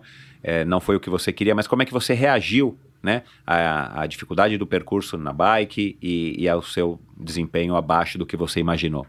É, cara, assim, né, esperava mais, né, principalmente pelo Mundial, né, na época eu fiquei um pouco chateado, a prova na verdade passou tão rápida, né, desde a largada da, da natação eu não larguei bem, e acabei indo buscar né, o pessoal, tanto que eu chego, acho que 7, 8 segundos do, do, do, do Andy Potts, quase pego ele ali, ele acabou errando um pouquinho, né, ele abriu, o Potts, na verdade, sempre foi um grande nadador, mas nunca foi de puxar uma prova, né, só puxou na Olimpíada ali, ele sempre foi um cara que sai no pack, se poupa, estilo de prova, né, e eu acabei chegando nele no final, acabei saindo em segundo da água ali, então na bike, aquela primeira volta, a gente fez um dois dias antes no circuito, um treininho ali, a gente imaginava, vi como era, era dura, né, mas não imaginava tanto isso, acho que faltou ir no evento teste, faltou... Né, hoje em dia você pega o circuito pela porcentagem já sabe até a tua relação que vai levar, pelo teu estilo de... de né? Naquela época a gente não tinha essa informação, faltou isso também, esse, esse algo a mais, né? Mas é consequência, faz parte também. E eu acabei subindo ali, eu subi até, tanto que acabou subindo a primeira, primeira rampa, né? Você subia, fazia uma curva, tinha outra. Cara, tava todo mundo ali na frente, tava muito perto. Mas só que era tão dura que 10 metros, na verdade, quando começaram a descer, virou 30 segundos, 20 segundos. Aí os caras ah, foram. É. Uhum. Entendeu? Eu tava uhum. assim, pô, tô na prova, tô bem, tô segurando, tô no pack. Cara, mas aí começaram a descer, eu já tava no, no segundo pro terceiro pelote. Aí os caras fugiram. Né? Na verdade, faltou assim, pô, dá tudo na tua primeira subida, cara. Esquece, cara. Depois você vê. Na verdade, tu tem que estar no primeiro pack. Eu saí segundo, cheguei a passar o potes ali, encostar, uhum. botei a sampatilha tranquilo, tava preparado. Não foi aquele desespero de transição, entendeu? Então faltou falar, puta, essa primeira subida é que vai decidir. Faltou, né, que a gente só vê coisa, só vai ver isso daí depois. Exato, é. é. é hoje é corrida, fácil de falar, né? É, tanto que o Leandro, o Leandro foi me passar no finalzinho da corrida, eu corri para terminar também, acho que 35, 36, o Leandro passou no final, né, mas terminei, é, né, até na, acho que na entrevista quando acabou, eu falei, puta, esperava muito mais, mas, cara, valeu. Lógico que fica guardado, né? Eu esperava já esse próximo ciclo olímpico também, né? Não era muito novo, eu falei, ah, 32, tô no próximo ciclo, né? Mas acabou a vida, acabou mudando aí, tiveram outras coisas também, mas aí depois tu fala, puta, valeu, cara, porra, fiz o que tinha que fazer, representei bem o Brasil, né? Tô é, contente do que, do que eu fiz como, né? Como atleta, que o que aconteceu lá, né? E bola para frente, faz parte, é igual, né? A vida é esse jogo. A aí. vida é assim, né, cara? Exato. Ah, é, é um é. momento que podia ter feito mais, podia, mas já foi também. Aproveitei Exato. também. É, guardo é muito, talvez. Né? Talvez você tenha feito o que deu para fazer com as ferramentas que você tinha naquela época, né, cara? Esse exercício de olhar para é. trás e fazer essas análises e tal, acho que ele é legal mas a gente tem que guardar aí um pouco de reserva, porque, cara, naquela época, com o que você tinha, talvez você tenha feito de fato o que dava para ter feito. Né? Se você soubesse o que você sabe hoje e volta, pudesse Sim. voltar no tempo, era outra história, mas não existe o si. Agora, cara, é, tenho aqui mais um, mais um áudio aqui, vou colocar aqui para você, para a gente falar de uma coisa que eu acho que é bem interessante e, e eu queria ouvir a sua opinião. Vamos lá. Oi, Michel, oi, Chiro, Emerson Gomes aqui. Né? Muito prazer poder estar contribuindo aqui, falando um pouquinho da história do Shiro nesse podcast que é precursor e uma referência, né? No esporte de endurance, não só do triatlo, mas de um monte de esporte que já veio gente importante falar aqui, até presidenciáveis, né, Michel? Bom, o que falar do Shiro? Shiro, um exemplo de, de ser humano, de homem, não só como esportista, né? É, eu tive o prazer de acompanhar toda a trajetória dele, desde pequenininho, gordinho lá, mas que veio de uma família de grandes esportistas, né? Começou na natação, depois seguindo os passos do irmão, da irmã, é, é, veio para o triatlon e, e, e, sempre com muito sucesso, né? É, chegando até a classificação para os Jogos Olímpicos, que eu acompanhei bastante de perto também, ajudando na preparação, né? É, lá atrás, primeiro como adversário, depois é, é, treinador junto com o Marcos Paulo e eu tenho muito orgulho, orgulho de fazer parte da grande família Miyashiro, né? Que lá em Santos é, é, é, todo mundo conhece e, e, frequentar a casa dele, frequentar toda a rotina foi um, um grande prazer para mim e, e poder ajudá-lo a atingir o sonho de todo atleta que é chegar a uns Jogos Olímpicos, né? Hoje Shiro não está mais aí na, na prática profissional do esporte, mas tem uma assessoria, está sempre junto com os atletas e agora num cargo público como vereador, né? E acompanho bem também, fazendo bastante sucesso, é, é, não só defendendo as causas que envolvem o esporte, mas toda, todas as causas sociais que um, um, um bom gestor público precisa, né? Então, sucesso total, Shiro, um grande beijo para você, sua família linda, né? É, espero poder conviver muito mais tempo aí contigo, meu velho. Um abraço, tudo de bom. Valeu, Michel. Ah, o Emerson é parceiro, né, cara? Emerson, falei dele, né? Exato, é, é, é. Ajudou bastante, cara. É. Então, o Emerson, quando o Zé parou, eu comecei a pedalar, né? Tinha todo aquele grupo aqui em Santos, né? E o Emerson estava no auge dele, o Emerson foi até o pano de 95, Mar del Plata, né? E, cara, o Emerson era um cara que pedalava, nadava muito na piscina, na água, no mar não nadava tanto, né? Mas na piscina o Emerson nadava pra caramba, foi nadador de costa, nadava o torneio de fundo também, né? E depois a gente começava a pedalar junto, né? E tem uma história legal que era adversário, né? Mas assim, ele era o ídolo, né? Era o cara que você queria ganhar. Eu tive uma prova de, é, teve uma prova de biathlon, né? Que eu fiz com ele. Foi em 95, 96, um gato de rua. E a gente saiu da água, saiu e o Zé na frente da água. E o Zé foi embora na, na corrida. E o Emerson vinha por atrás babando, né? E aí o, e o Emerson foi pegar o, o Zé lá no quilômetro 2,5, lá no canal 3, e tinha que voltar, né? E quando o Emerson chegou em mim, eu sempre, né, sempre fui meio. Nunca. O Fred que falava isso, vou para cima, não tem essa de quem é que tá junto ou não, eu sempre vou no meu máximo. Se cair duro, parar, parei, eu sempre me arrisco. Cara, e nessa prova em 96, 95, Emerson passou, o Zé falou, vai junto. O Zé já ficou e eu colei no Emerson, cara. Aqui eu não saio até o final. aí, aí levei ele no sprint, 95, 96, ele no, no auge dele. E engraçado que tem uma foto que tá correndo eu, ele, sprintando, e tá minha irmã do lado, correndo. Torcendo. Torcendo, mas meio que correndo junto, cara. Puta, olha essa foto.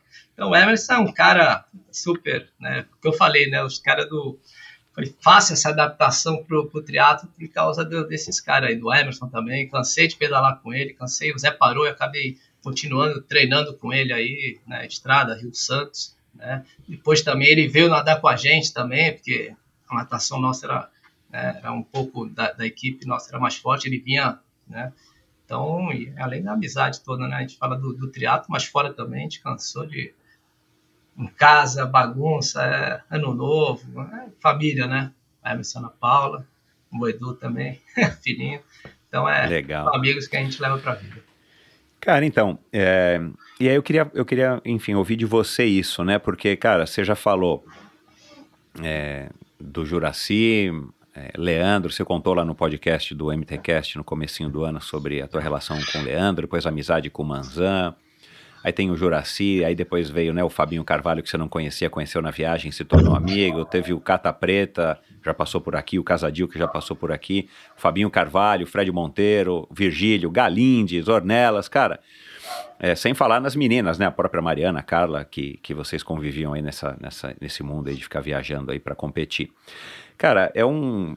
Né, esses nomes que eu citei aqui, devo ter esquecido alguns, cara, são nomes que fizeram história no nosso triatlon, que, que, que são aí da segunda, talvez terceira já geração de, de triatletas, né? Com exceção aí do Leandro mas, cara, que, que talvez sejam os melhores triatletas que o Brasil já teve em termos de grupo, né? Não quero comparar aqui com os atletas de hoje ou com os do passado, mas, cara, era um grupo muito interessante e muito farto de pessoas, né? E que talvez a gente não veja mais hoje, não nessa quantidade, talvez não nessa união, né? Nessa amizade, né? Hoje a impressão que eu tenho Posso estar enganado, me perdoe aí quem estiver ouvindo e discordar de mim, mas a impressão que eu tenho, até por ouvir pessoas de hoje em dia, né, o, sei lá, o Miguel Hidalgo, a, a, a Vitória, a Luísa e, e, outros, né, até um pouco mais antigos, a gente não tem mais talvez esse ambiente hoje, né, e o Marcos Paulo concorda um pouco comigo nisso quando a gente conversa sobre esse assunto. É, que eu acho que é uma pena. Então, o que, que eu queria saber de você, queria ouvir aqui de você, assim, como é que andar com essas pessoas, conviver, né? Não que você morava-se com eles ou que eles estivessem sempre na tua casa, mas assim, como é que você ter vivido nessa época de estar tá viajando com eles, de estar tá competindo com eles, estar tá na mesma equipe que eles, né? Muitos deles no Pão de Açúcar também. Como é que isso te, te, é, te ajudou a se desenvolver? Não somente como um atleta, mas também como um ser humano, né? Porque não dá para a gente desassociar é, o nosso lado profissional do lado pessoal, do lado individual, né? Eu queria que você falasse um pouco disso, como é que você enxerga isso hoje, já no alto aí dos teus 46 anos, com a experiência que você tem. Cara, eu falo, né, o Leandro foi um cara muito importante, né? O Leandro um cara experiente, então toda a viagem que eu... Eu era muito amigo do Manzan, né? O pessoal de Santos ia, ficava em Brasília, o pessoal de Brasília vinha, ficava aqui, né, nas casas do, do, dos atletas de Santos. Então eu cheguei em 95 para fiquei na casa do Manzan, eu, o Emerson. Então já tinha essa amizade fora, sabia que era, né, meu adversário não era, mas na época do, do Zé, do, né, do Emerson, mas tinha essa amizade, já tinha esse convívio. Tanto que o Manzan veio no final do ano, ficou aqui na minha casa também. Então sempre teve essa. Né, e depois acabei ficando mais amigo do Leandro, né? Porque convivi, viajei muito. O Leandro era um cara que super generoso, tudo quanto é dúvida passava, né, novidade que ele achava, né, tudo no, no, no, jeito dele. Então a gente tinha um convívio muito bom.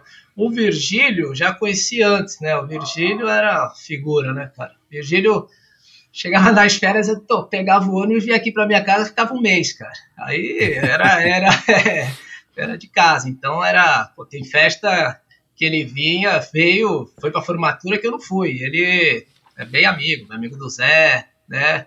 Até tem uma história engraçada que eu falei e ele fala que é mentira, né? Esse cara ficou um tempão na minha casa. Aí tem um dia que eu chego e falei, pô, esse cara não tem escova de dente, né? ele dá risada.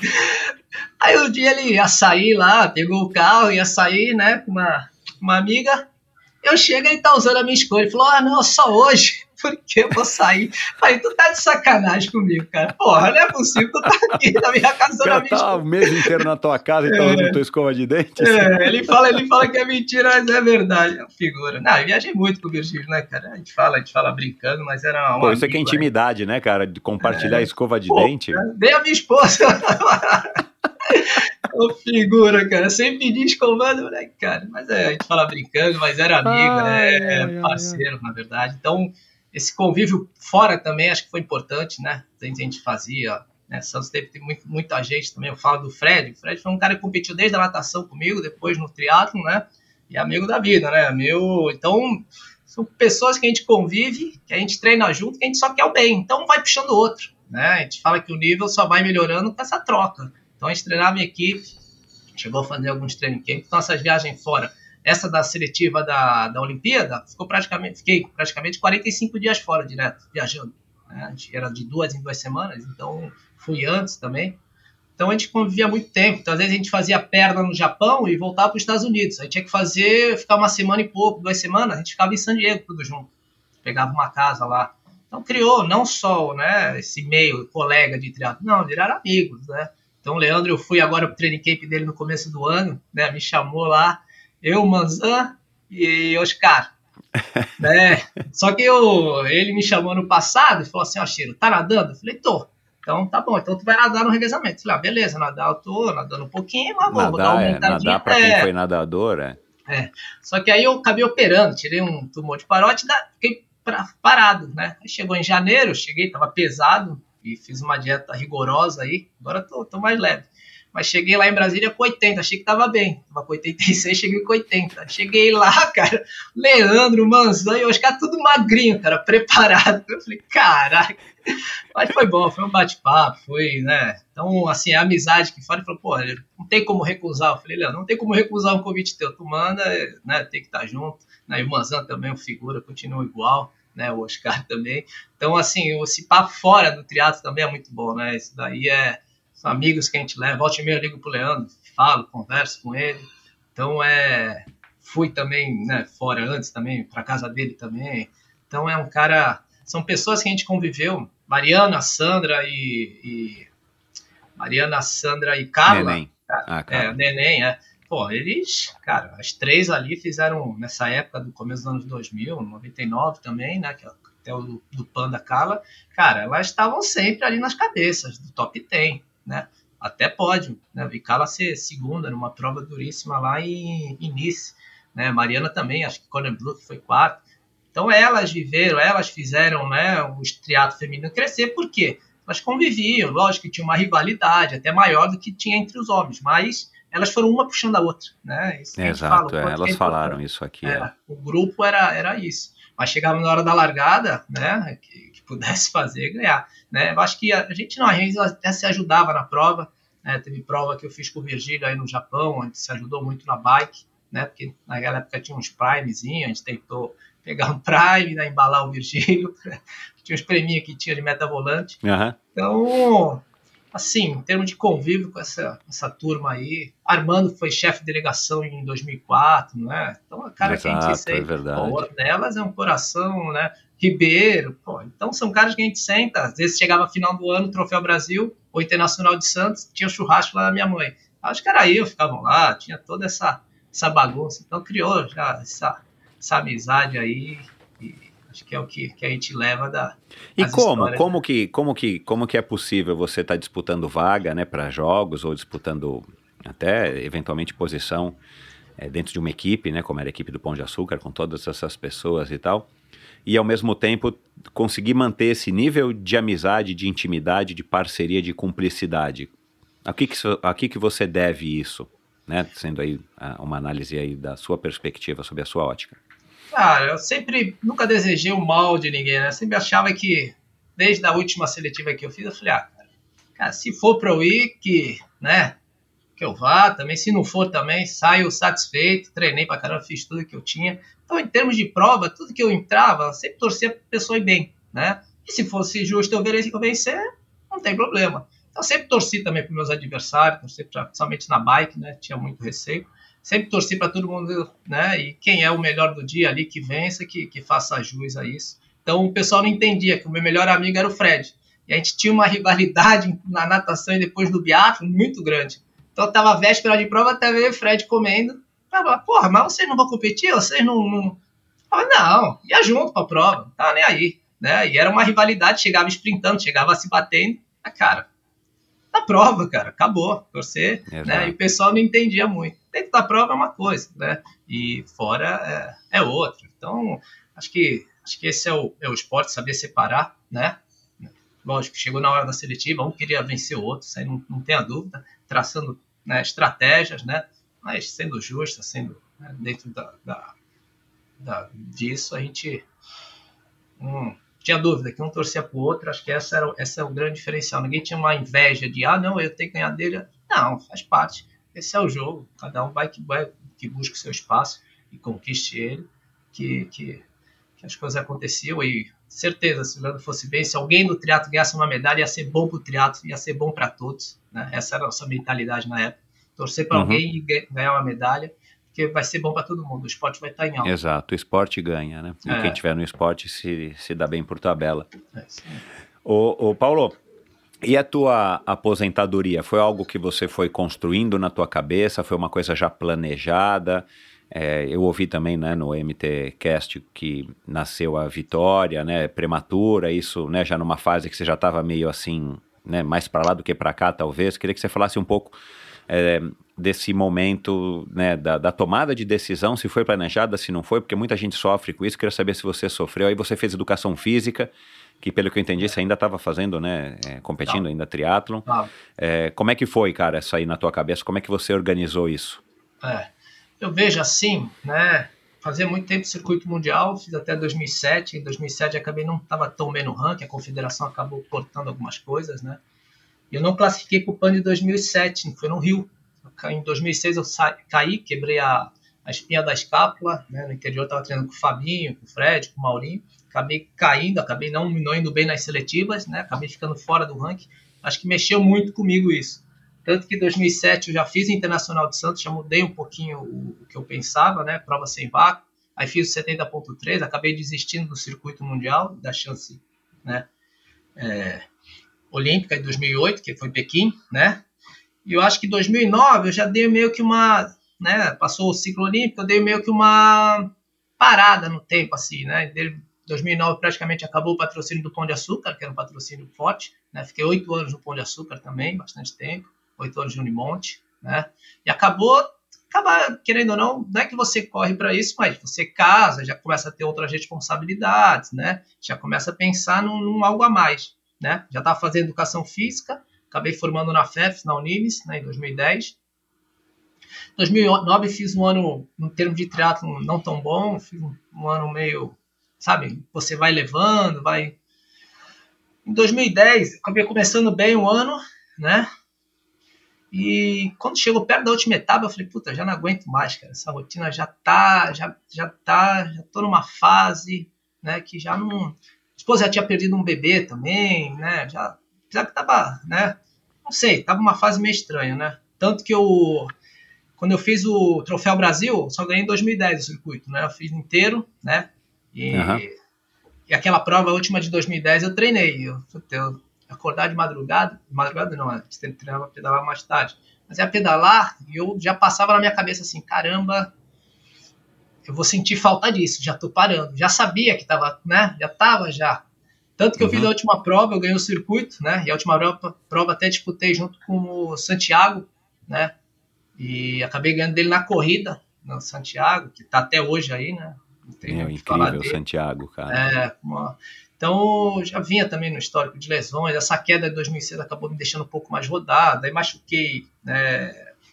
É, acho que a lesão de inserção, né? Um monte de coisa de muscular. Desde a lesão também. Eu acho que eu fiquei rodado, eu tentei voltar tão rápido, tão desesperado para as seletivas, que eu fazia rolo, né? Com a mão aqui com uma mão só segurando. E acabei fazendo muito rodado de ficar muito tempo na bike. Nossa. Então a única coisa que eu podia fazer era rolo. Então eu fiquei meio desesperado. Então tive lesões que eu nunca tive, né? Tive uma é, canelite, tendinite, né? De, que eu nunca tive. Nadador geralmente tem. Eu não, não tive essa adaptação e fui ter depois de mais velho.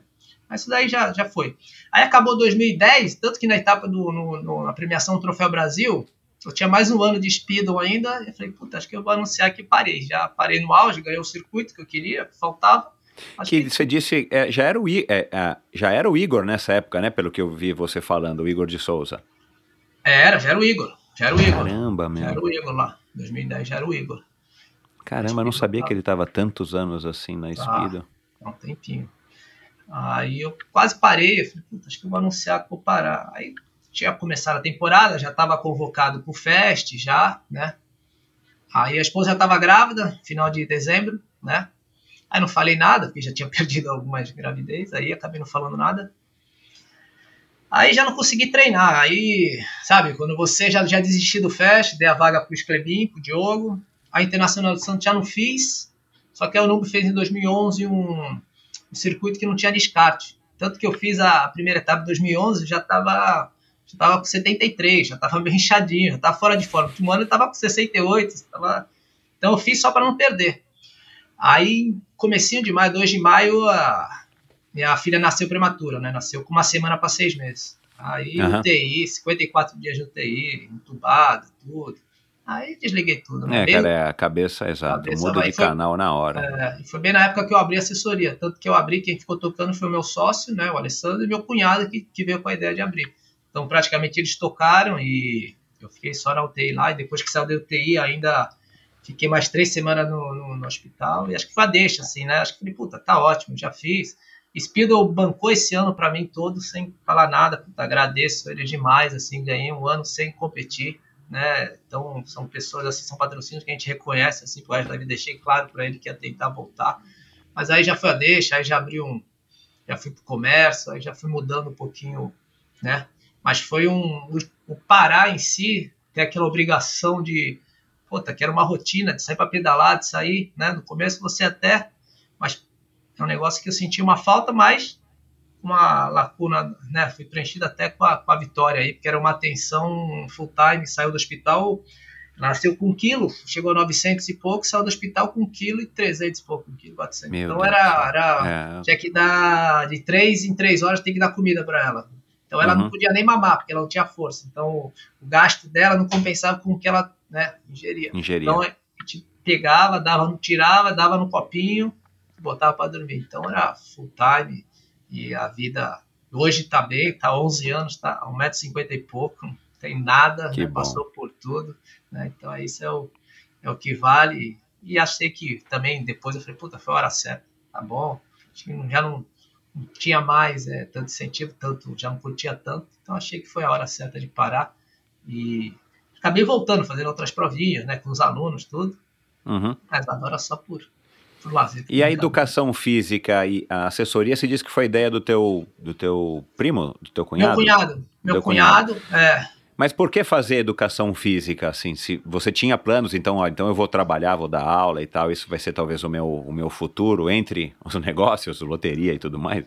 Cara, o meu meio, né? Não tem como fugir disso, né? Hoje, até na, na política, não tem como fugir essa bandeira, né? Acho que esse é o, o grande bandeira que eu levo, meu grande legado é passar isso, né? devolver. Eu vi até o do fininho na, no- da fila, né? Ele falando, né? O pai dele fala, agora você devolve tudo que o esporte te deu, né? E não é Exato. dinheiro, você devolve esse amor que você passa, né? Então parece que é Cara, e tudo isso que eu, que eu penso, que eu falo, né, cara? Na verdade, parece que você tem que devolver algumas coisas que você pôde usufruir através do esporte. Minha vida toda, querendo ou não, foi ligada ao esporte, cara. Hoje Pois fiz é. minha vida, né, né num, na época de patrocínio, pude viver disso, né? Na época tive vários patrocínios, né? Então, querendo ou não, pude né, guardar um pouco, ter, poder abrir um bom negócio, graças ao esporte, né? Além das duas faculdades, né? estudo, é, conhecer o mundo, né?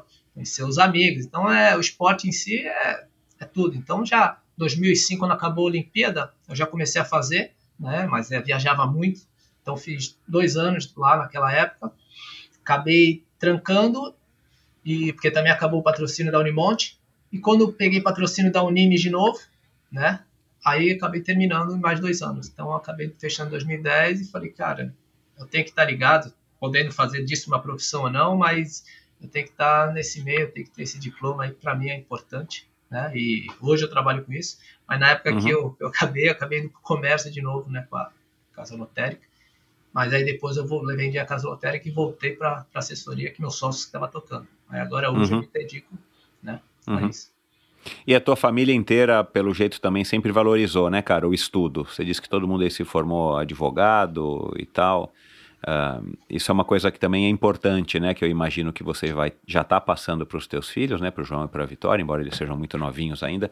Mas isso, estava até conversando outro dia com um amigo, e já conversamos aqui também no Endorfina, como é importante, né, cara, você ter o estudo, não necessariamente para você ser um advogado ou para você ser mesmo um, professor, como você acabou escolhendo ser um técnico, mas para te dar essa base também de não só esse repertório cultural, né, cara, de você poder é, saber conversar com as pessoas, abrir a sua cabeça. No teu caso, como advogado, você sabe ler os seus contratos. Provavelmente você que deve ter analisado os seus contratos de patrocínio, né? Você não precisa ter alguém para te dizer que está certo, que está errado, ou, ou você não ter esse conhecimento suficiente. Isso também é legal. E você, já numa idade que não é jovem, ter escolhido fazer uma segunda faculdade, é, justamente para poder é, ter essa visão que eu acho que foi muito acertada no teu caso, ainda mais morando em Santos, que é o que te dá a, a fama e que com certeza te abre essas portas até hoje de ter sido um atleta olímpico, um dos melhores triatletas do Brasil e ter representado Santos, né, já que Santos tem essa importância, como eu acho que tem Niterói, cidades talvez um pouco menores, né, em São Paulo é muito mais difícil você ter isso, talvez o Leandro tenha conseguido isso em Brasília, né, também pelos feitos dele, ele e o Manzan, mas é bacana você ter tido essa visão de ter se formado numa outra numa outra faculdade e ter né, seguido escolher, é, é, escolher ter seguido com essa profissão que você tem até hoje, a Shiro Tri, está fazendo 11 anos, né, esse ano, 10 anos. Isso, 11, 11 anos. 11 anos. 11 anos já, caramba, cara, um tempo aí também, né?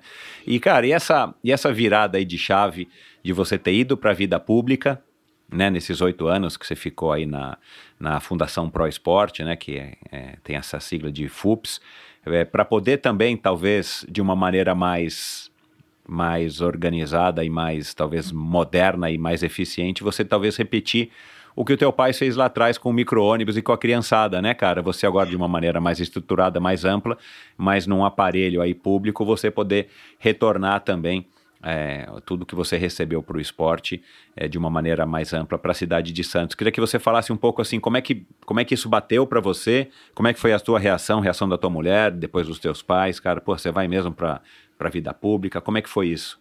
Até o ponto de se tornar agora um vereador, né, eleito com, com muito mérito, aliás, parabéns.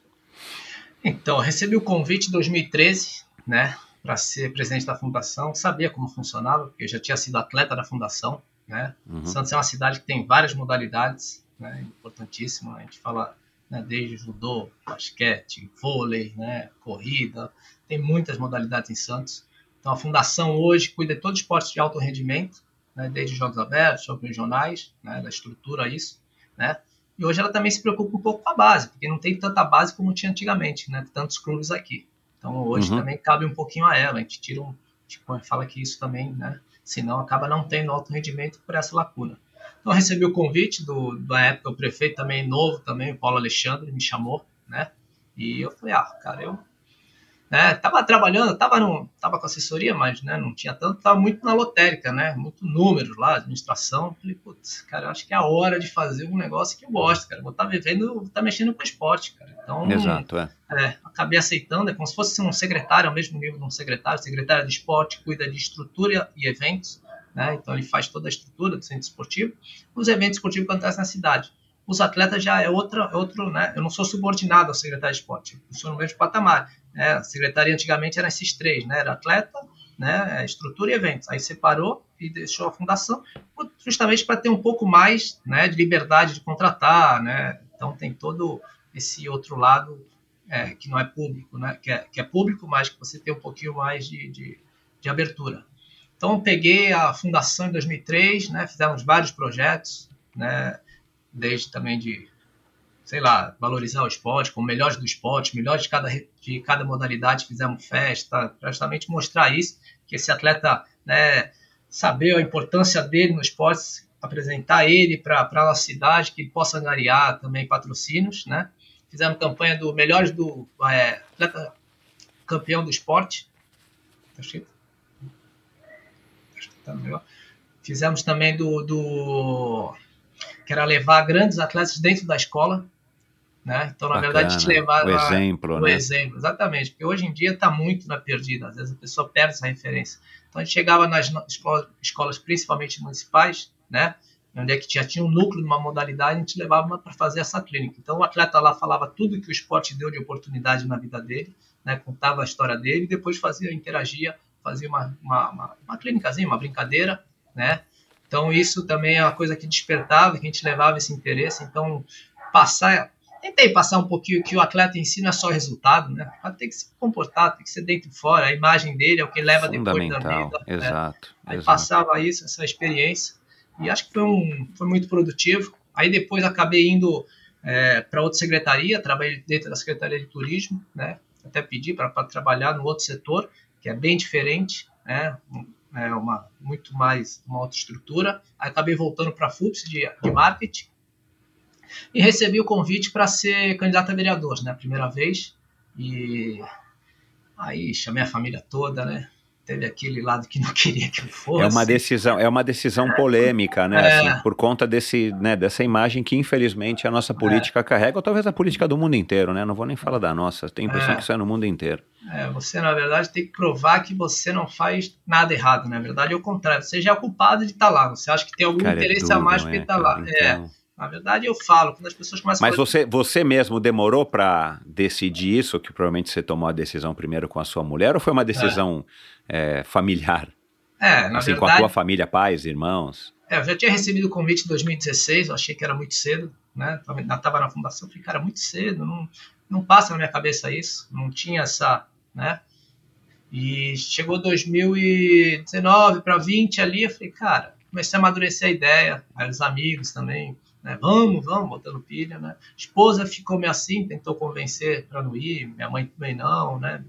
Meus irmãos, alguns quiseram, outros não, né? Mas eu mostrei o porquê que eu queria fazer esse, esse outro lado, né? Tá no legislativo. A gente sabe que o braço é muito maior do poder público e quando você entra com vontade, quer fazer, você acontece, né? Na verdade, você consegue mexer numa máquina, né? Se você vê realmente. Então, quando pessoas que eu falo, né, que eu considero, né, começa a falar de política, pessoas de bem, eu falo, você tem vontade de ser? Você quer conhecer? Quer ser um gestor público? Né? Porque tem muita gente com vontade e fica meio receoso. Eu falo, cara, uhum. encoraje, cara, vamos lá, vamos fazer, cara. Né? Não dá para pegar e reclamar de uma política, né? Você tem que fazer parte, tem que saber como é que funciona, né? Esse é, esse é, é, é, é tá no meio, querer participar, né? A gente, na verdade, a gente faz algumas coisas, né? Que não é nem pra gente, a gente está na verdade, pensando numa sociedade melhor para nossos filhos também, né? A gente já está no Exato, meio, já está é. no. É. Então tentar é. fazer algo diferente. Eu quem me acompanhou já nesse um ano e meio, fora isso também, a gente tenta fazer sempre o melhor, tenta buscar, né, saber, sabe que prefeitura, setor público é muito, alguns setores num ano, muito engessado, então não falo só de esporte, falo de, de tudo, né, né, e hoje, querendo ou não, uma coisa que pergunta para mim assim, qual que é o principal ponto que te mexe na política, né, Primeiro também uhum. é que as uhum. pessoas te olharem, acharem, né, poderem duvidar do, do seu caráter, de querer Exato, falar, puta, é. por que ah, tá esse lá. é político. Uhum. É, esse, exatamente. É, o meu acho que não, não tem isso, porque, sei lá, podem estar falando também, para mim, nunca, né, acho que essa imagem que eu carrego, eu falo disso do esporte em si, né, os valores do esporte eu levo também para a política, então, né, tenho, tento levar isso, tento fazer isso, que acho que esse é o meu, né, não mudar, ter um nome que eu demorei muito para construir, tem o nome da minha família no comércio. Minha mãe, quando eu entrei, ela falou: a primeira coisa né, que o comerciante tem é o um nome. Então, você está entrando nesse meio, honre o seu nome. Primeira coisa que ela botou essa responsabilidade. Eu falei: não tenha dúvida disso. Né? Eu entrei nesse meio para fazer algo diferente e não vou, não vou e você tenha certeza que seu nome, o nosso nome da nossa família, vai ser sempre, né? E o, o outro lado também, né, que a gente fala do legislativo, que eu nunca fui polêmico, nunca fui de criticar, nunca fui de apontar, né? Na verdade, os caras falam, hoje eu vejo alguma coisa, tem que falar, tem que mostrar, né? O prefeito até entende isso, gosta disso, né? É, convivi com ele no executivo, fez sucessão do Paulo Alexandre, mas hoje eu tenho que dar minha opinião num assunto, né? Que é polêmico. Às vezes eu eu falava assim, brincava com as pessoas, né? Fosse pra, se for para falar de alguém, fala bem, cara. Se for pra falar mal, guarda para você, cara. Não é interessante, né? Crítica construtiva, só, pô, só coisa positiva, né? Hoje não, hoje você querendo ou não, você tem que se posicionar, cara.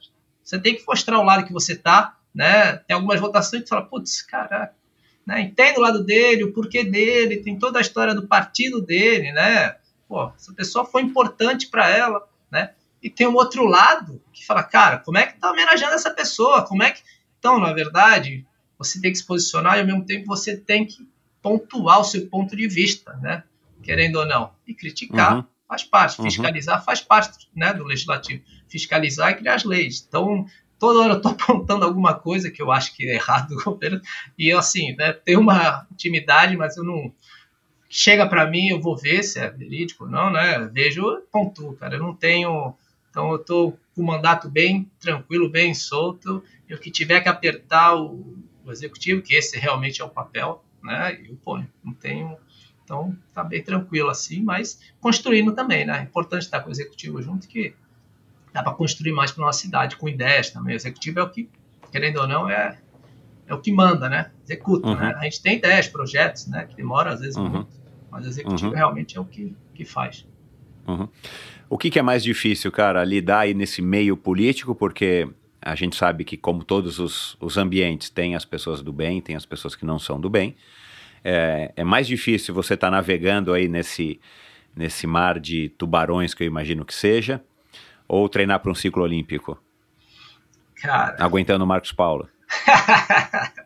pergunta difícil, né? Naquela época eu falo, eu só, eu só tenho recordação boa, cara, dos treinos de pista lá em Cubatão, né? Caramba, era pista dura, cara, que tu saía moído, cara. No dia seguinte já tinha bike logo de manhã cedo, né? Na verdade faz parte, a gente fazia coisa que a gente gostava. Né? No dia seguinte estavam os mesmos caras que estavam sofrendo contigo, no dia seguinte tá todo mundo de novo, não- começando o treino todo duro e depois soltava, né?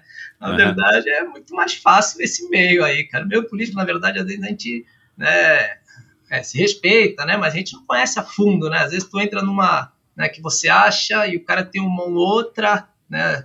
É, como se diz, né? Você embarca numa ideia, mas que o cara tinha um outro interesse. Você entrou naquilo achando que tava, aquilo estava certo, entendeu? Então tem alguns Entendi. meios e algumas vaidades desse meio que é, que é um pouco, né? A gente tenta não absorver muito, senão a gente fica- acaba ficando até chateado, fica até meio mas tem esse meio político, tem algumas coisas que assim que tu não, não- meio que não aceita muito, né? Porque não é da, da- da sua índole. Mas a gente tem que aceitar, respeitar também opiniões também. é, como ontem teve um parecer lá que, que tentei explicar, eu e outro vereador, e todo mundo foi contra. Ao mesmo tempo, falei, "Ah, respeito a opinião de todos, mas aí tentei argumentar com o meu, mas não, não teve jeito, né? Acabou, né? Uhum. E faz parte também, tenho que respeitar também a, a- ideia, a ideologia, o pensamento do, do outro também, né? Como ele também pen- é, é, aceita o meu ou não, também, isso aí faz parte, né? Isso é política, saber E, se e então, e, é, e você tá, e você tá lidando bem com isso? Assim, tem sido, tá- tem sido uma crescente ou você já entrou com esse espírito, quem, sei lá, quem foram os seus mentores, as pessoas que te recomendaram e tal, já foram te passando isso, né? Porque como é que o cara aprende a se tornar um político, né? Tem, tem gente que diz que todos nós somos políticos, né? Desde quando nós somos crianças, a, a hora que a gente quer alguma coisa, os nossos filhos, a gente percebe, eles querem alguma coisa, eles chegam agradando, chegam com aquela conversinha mole. Isso é política, né? Sim, você, você, e, é, enfim.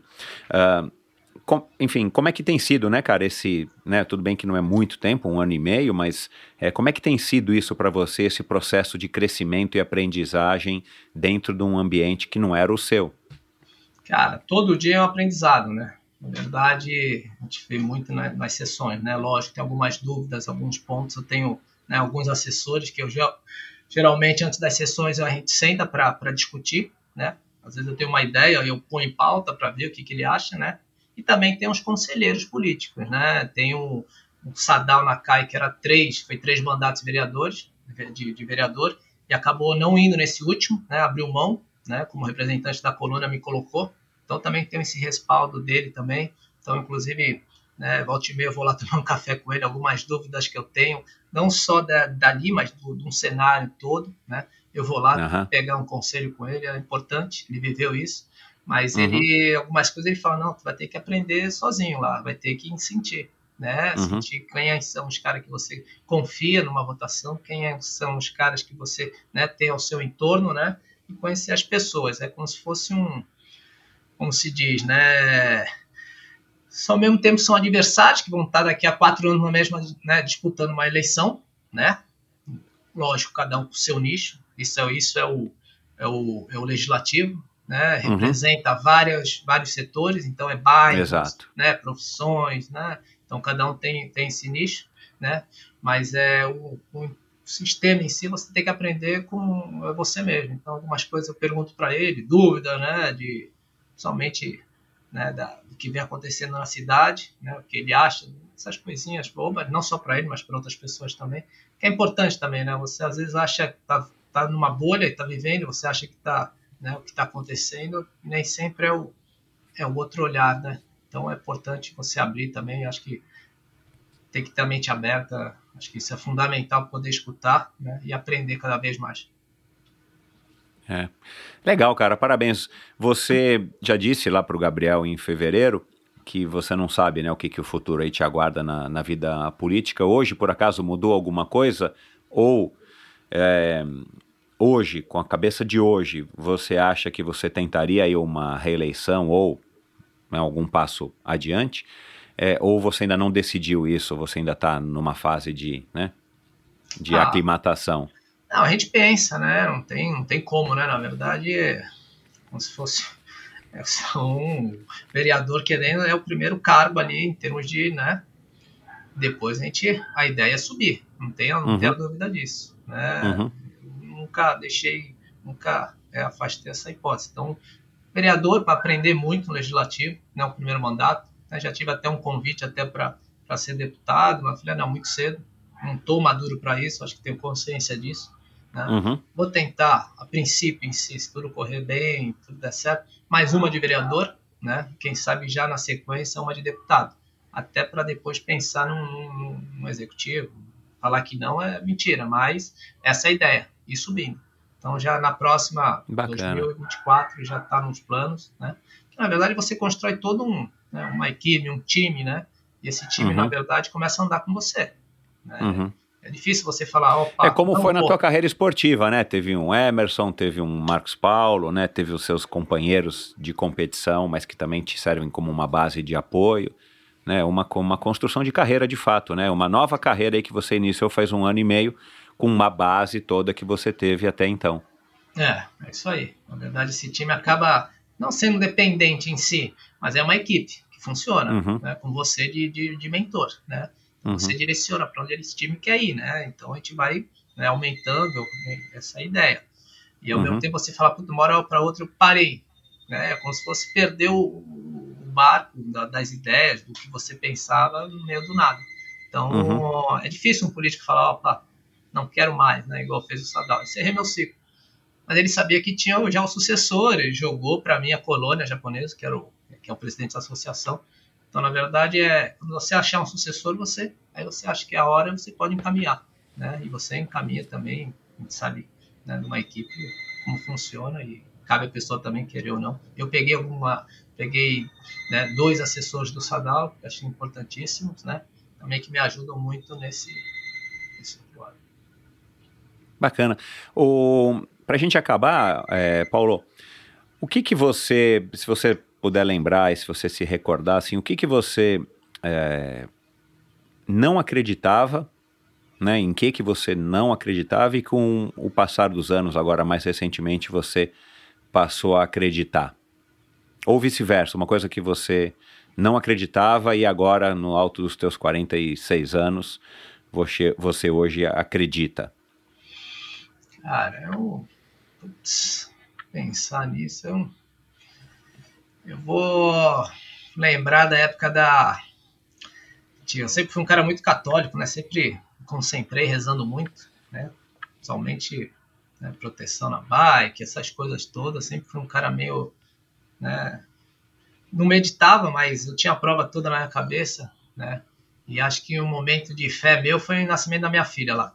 Então, cada dia era um dia e o médico falava, calma, cada dia é um dia, né? Day by day. Então ele falava, mandava, né? Calmava, mas a gente chegava numa UTI, Natal é só notícia ruim. Então foi engraçado que até eu fiquei tanto tempo lá que quando os pais chegavam que o médico dava notícia, eu que acalmava, eu e a esposa conversava para os caras não ficarem tão desesperados, né? Mas acho que ali, cara, foi um momento de fé que a gente lia a Bíblia, rezava, nunca rezei tanto, nunca pedi tanto, né? Eu acho que foi um momento também importante na minha vida que, que mostrou, né, que, a, que o cara é muito forte. Então, esse momento de fé meu, com a família em si, com a minha esposa, Miúcha, acho que a gente também é, acabou unindo mais ainda, né? E acho que isso é o que mexeu muito comigo. Hoje eu só esposa brinca algumas coisas e fala, cara, a gente só tem que agradecer a vida, né? Pô, a Vitória tá grande aí, tá estudando, tá, tá, bem, pô, o resto, tendo saúde, o resto a gente corre atrás, não tem, né? É, a gente só espera né, que sejam felizes, né? Saúde. Eu acho que em termos disso, acho que esse é o. Agora, em termos de acreditar, cara, eu. Cara, difícil achar alguma coisa assim que eu mudei minha opinião, né? A gente Uhum. acha que agora em termos de política, algumas coisas que acontecem, né, em termos de apoio, tudo, é, isso a gente vai aprendendo, né? A gente é muito assim, é, puta, esse cara não me apoia agora, né? Aquele cara, porra, tá indo para outro lado, né? Não tô nem falando comigo, a gente veio perdendo política, né? E o cara uma vez falou assim: política é momento.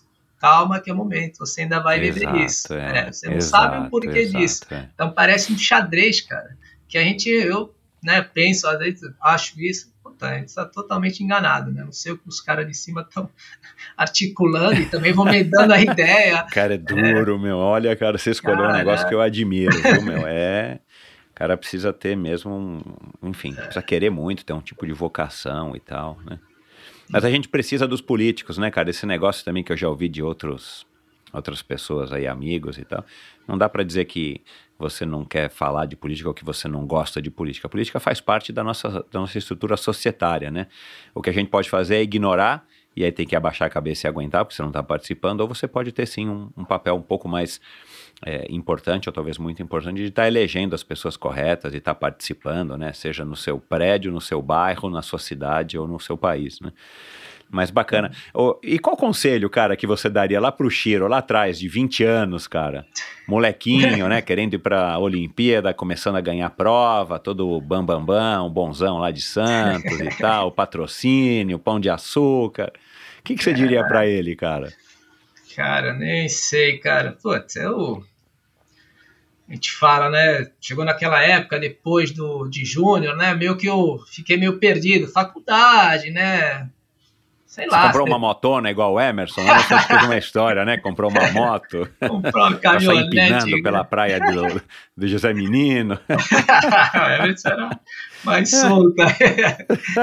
ah, cara, eu não mudo muita coisa, não, cara. Acho que tudo faz parte, né? Acho que eu falo hoje, né? Se tivesse a maturidade, teria treinado muito mais, né? Treinei bastante com o ciclo olímpico, né? Teria espremido. O Armando falava muito isso. Porra, espreme ao máximo essa laranja, cara. Aproveite ao máximo. Depois que tu para, tu vai ver o. Cara, então eu falo para os atletas que estão começando, não, cara, tem que fazer o seu melhor, cara. Para você saber quando você terminou, você jogou todas as suas fichas, não tem mais o que voltar. Puta, se eu tivesse. Não, cara. Cara, Exato, é. foi tudo. Ali é. Agora vamos para bola para frente, né? Esquece isso, esquece essa prova, esquece, né? Eu acho que são ciclos, a vida te faz isso e a gente vai levando esse ciclo. Eu acho que talvez tivesse treinado mais, ter feito, né, levado mais a sério quando era mais novo, né? Não sei. Acho que não também. Acho que foi tudo uma fase que aproveitei também e, e a gente vai vai levando também. Acho que acho que é isso. O resto é consequência, a gente vai. Tá, e uma, uma pergunta que me ocorreu aqui agora. Vamos imaginar aí que daqui a X anos você vai estar se aposentando, como esse teu mentor, agora me fugiu o nome dele. Qual é o nome dele mesmo? Sadal? Sadal, Sadal Nakai. Sadal. Sadal Nakai. Você está se aposentando, aí vai sair a notinha lá na tribuna, né? Olha, hoje o nobilíssimo, não sei se você é deputado ou ex-vereador ou ex-senador, vai saber, está se aposentando e tal. Qual que é a mensagem que você gostaria que constasse nessa notinha hipotética do, do seu legado? Né, assim, tipo, olha, ao longo da vida dele, como né, na vida pública, na vida particular, deixou o legado tal, construiu isso e aquilo. O que, que você gostaria que tivesse escrito em poucas palavras, assim, pelo que é, o, o, reconhecimento da tua obra? Ah, cara, acho que é um cara que, que entrou nesse meio para fazer diferente, né? Lutar muito, não tem como fugir do esporte, né? Saiba que você pega esse bastão com muita responsabilidade, né? Tenha muito juízo das suas ações, né? Jamais passaria um bastão com uma pessoa que eu não confiasse, não conhecesse a fundo. Então saiba que essa responsabilidade que você tá tá tendo, né? E foi assim que o Sadal me passou esse bastão, né? Me levou na colônia e falou: ó, importante você saber o quanto que a colônia foi importante para o Brasil, quanto a colônia foi importante para Santos, né? Saiba que você representa os seus ancestrais aqui, né? Os nomes, então essa responsabilidade que você encare com muito muita determinação, muito juízo no que você faça nas suas ações aí, né, nesse novo mandato, nessa nova história que você quer fazer. Então, acho que é isso, é passar esse vai ter vai ter uma hora que eu vou passar esse bastão, vai ter uma hora que vai, né, aparecer alguém que, que a gente encaminhe também, né, que a gente ajude na vida pública, na vida política ou não, né?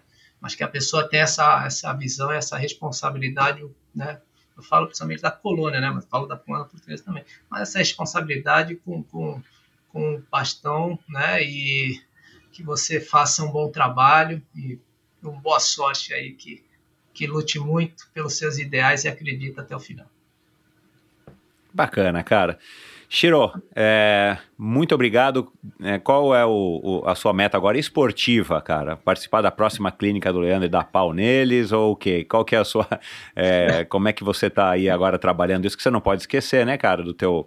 A, a, além de você ter os seus atletas na Shiro Tri, né? Você tem um, um nome, uh, um nome aí, um, um sobrenome, né, cara?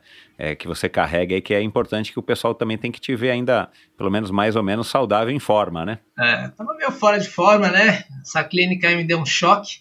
Já tô com 72, é, tava com 80, já tô com 72, já tô correndo. Boa, caramba, é, olha já lá. Fiz, já fiz a meia, né? Vou voltar a pedalar agora. Eu vou fazer, vamos ver se eu faço um triatlo mas até o final do ano. O Fabio me chamou uhum. para fazer o 70.3, mas é muita coisa. Acho que vou fazer um é, short. Calma, né? Mas... É, calma. É. Mas não tá, não tá longe, não. Na verdade, eu comecei a treinar para dois Iron, né? Depois de 2007. Acabei não conseguindo não treinar indo, direito. Então. É, acabei machucando. Então, né, fica alguma coisinha aí. O Iron faz parte da vida, né?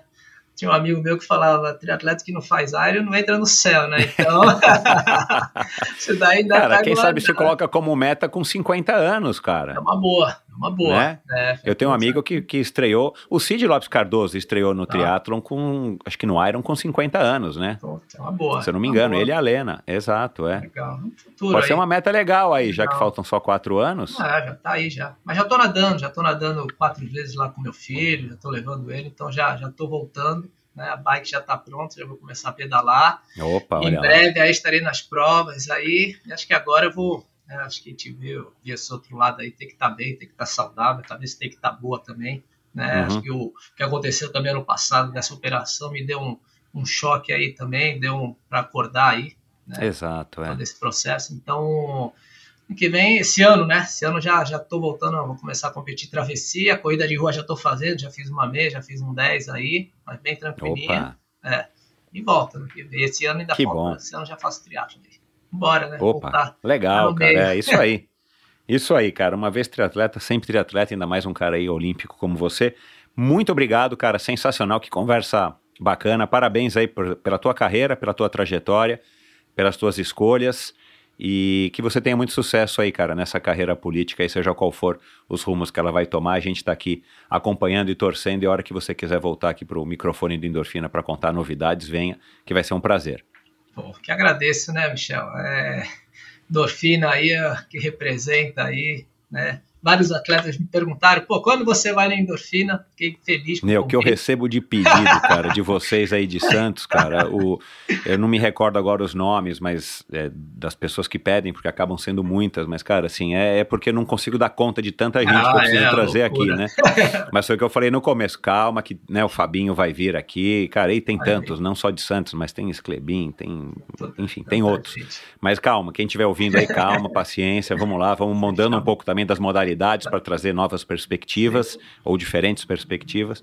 Mas, cara, você aqui tá ticado aqui na minha lista, mais uma figurinha prateada daquelas bacanas do álbum que eu precisava ter trazido aqui pro Endorfina, cara. Obrigado por ter aceitado esse convite. Pô, eu que gostei, bate-papo, pô, tá muito bom, fluiu bem aí, cara, pô, obrigado, espero, espero que as pessoas curtam aí, né, gostem um pouquinho das histórias aí, acho que é isso, cara, a gente é, te fala da importante é o que a gente deixa, né, deixa em termos de memória, né, acho que isso é ter história, o resto é consequência, né, cara, a gente senta numa mesa do, da UTBS lá, puta, só história, acho que esse é o, é o que a gente Legal. deixa, né, é o que a pessoa lembra de você, é o que é o melhor. Obrigado Que mais bom. uma vez pelo espaço e putz, que- quando me chamar de novo vai ser o maior prazer, cara. Você é um ídolo aí também dos anos 90 do triatlo, né? Obrigado, Né? cara. Então é obrigado aí pelo espaço. Legal, cara. Um abraço, Shiro. Bom trabalho, saúde, Mel. Obrigado para você também. Beijo em todos aí. E é isso, espero que você tenha curtido essa conversa com o Paulo Miyashiro, um cara super bacana, um triatleta eh, excepcional, como você já pôde constatar aqui na nossa conversa. dê um alô para ele. Eu não pedi aqui as redes sociais dele, mas eu tenho aqui, vou colocar no post do episódio de hoje, lá no endorfinabr.com. Aliás, o meu site é o local onde você encontra eh, todas as informações a respeito dos, de cada um dos convidados nesses últimos cinco anos de endorfina e também onde você encontra informações sobre esse projeto, onde você pode apoiar o Endorfina, onde você apoiar financeiramente o Endorfina. Além do apoio que você me dá aqui ouvindo, você pode também é, lá acessar o meu canal no YouTube, o meu perfil no Instagram.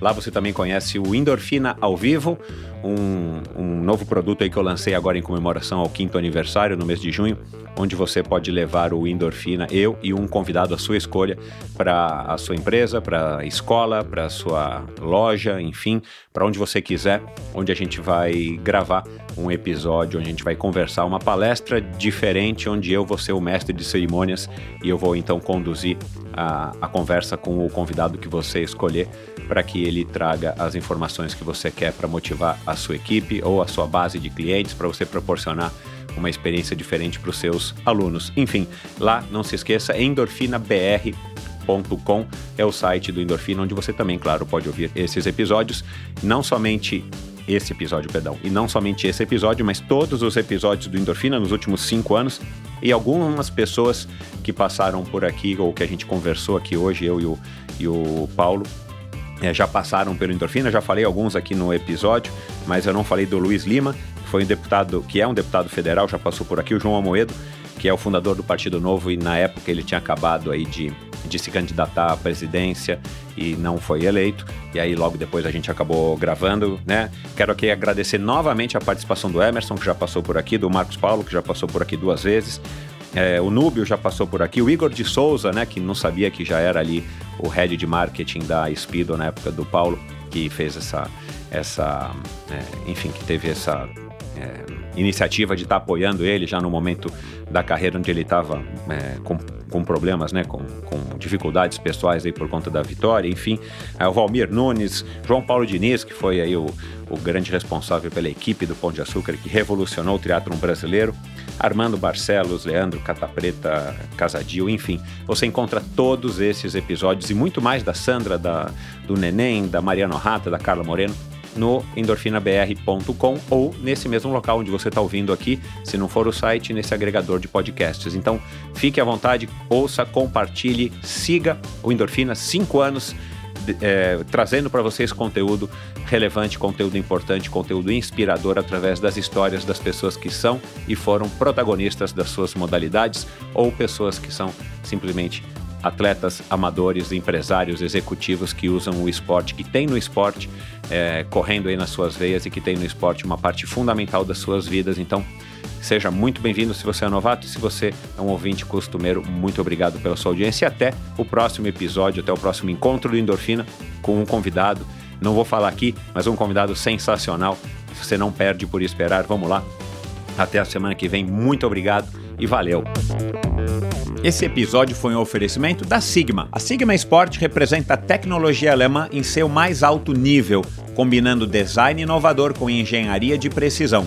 Todos os produtos são testados em laboratórios internos para suportar as condições mais adversas, garantindo um excelente padrão de qualidade em toda a linha de produtos. A Sigma trabalha com iluminação, ferramentas de bolso, ciclocomputadores com e sem GPS e também com relógios com monitor cardíaco com e sem GPS. E eu quero falar aqui do ROX 11.1 EVO Evo de Evolution, que é um novo modelo de GPS da Sigma que eu estou usando aí já faz um pouquinho mais de seis meses. É um GPS com a melhor relação custo-benefício do mercado hoje. Um produto com alta qualidade e confiabilidade que se destaca pela configuração descomplicada, rápida e simples através do app Sigma Ride. E isso eu tenho que pontuar aqui para vocês. É o primeiro GPS que eu uso eu sou um cara old school, né? Como disse aqui o meu convidado da semana passada, o Cícero. Eu sou um convidado aí das antigas. É, convidado. Eu sou um, um ciclista aí das antigas. É a primeira vez que eu me que eu me, me disponho a usar um GPS e eu não tenho já tanta facilidade, ou ainda não tenho a facilidade necessária para manusear todos esses aparelhos, é, esses gadgets mais modernos. E eu vou te falar que através do Sigma Ride um aplicativo super fácil de utilizar e ele se conecta super legal com, com o Rocks. É, ficou muito fácil, até para mim, estar tá utilizando. Além do display colorido e personalizável em até oito cores, ele possui opções para navegação com mapas que podem ser baixados diretamente no aparelho em arquivos GPX, treinamentos estruturados que também podem ser baixados no formato FIT, possui conexão com sensores externos com conexão Bluetooth e ANT+, como cadência, frequência cardíaca, potência, DI2 e até para bikes elétricas. Quer mais? Ele ainda pesa incríveis 56 gramas. Cara, é muito leve. Pode ser adquirido junto com um suporte chamado de Short Butler, a cinta cardíaca Sigma R1 Duo com Fortex+, que é a que eu uso, além dos sensores de cadência e velocidade Sigma Duo com transmissão por Bluetooth e ANT+. Resumo: o ROX 11.1 Evo da Sigma é compatível com todos os tipos de sensores e se destaca pela facilidade de conexão e visor colorido. A Sigma no Brasil é representada pela Ultracicle, parceiros aí de longa data do Endorfina e também representantes da Supacas no Brasil. Visite ultracicle.com.br para conhecer toda a linha de produtos da Sigma disponíveis aqui no mercado brasileiro e siga Ultracicle no Instagram para ficar por dentro também de todas as novidades. Obrigado por ouvir esse episódio do Endorfina. Acesse o endorfinabr.com, vá no post do episódio de hoje para conhecer um pouco mais sobre o meu convidado e alguns assuntos abordados em nossa conversa. Lá você ainda encontra todos os episódios do Endorfina. Siga o Endorfina BR no Instagram e confira imagens inéditas e inusitadas dos meus convidados. Participe enviando comentários e sugestões. Se você curtiu, colabore assinando Endorfina no seu agregador de podcasts preferido e compartilhando com seus amigos.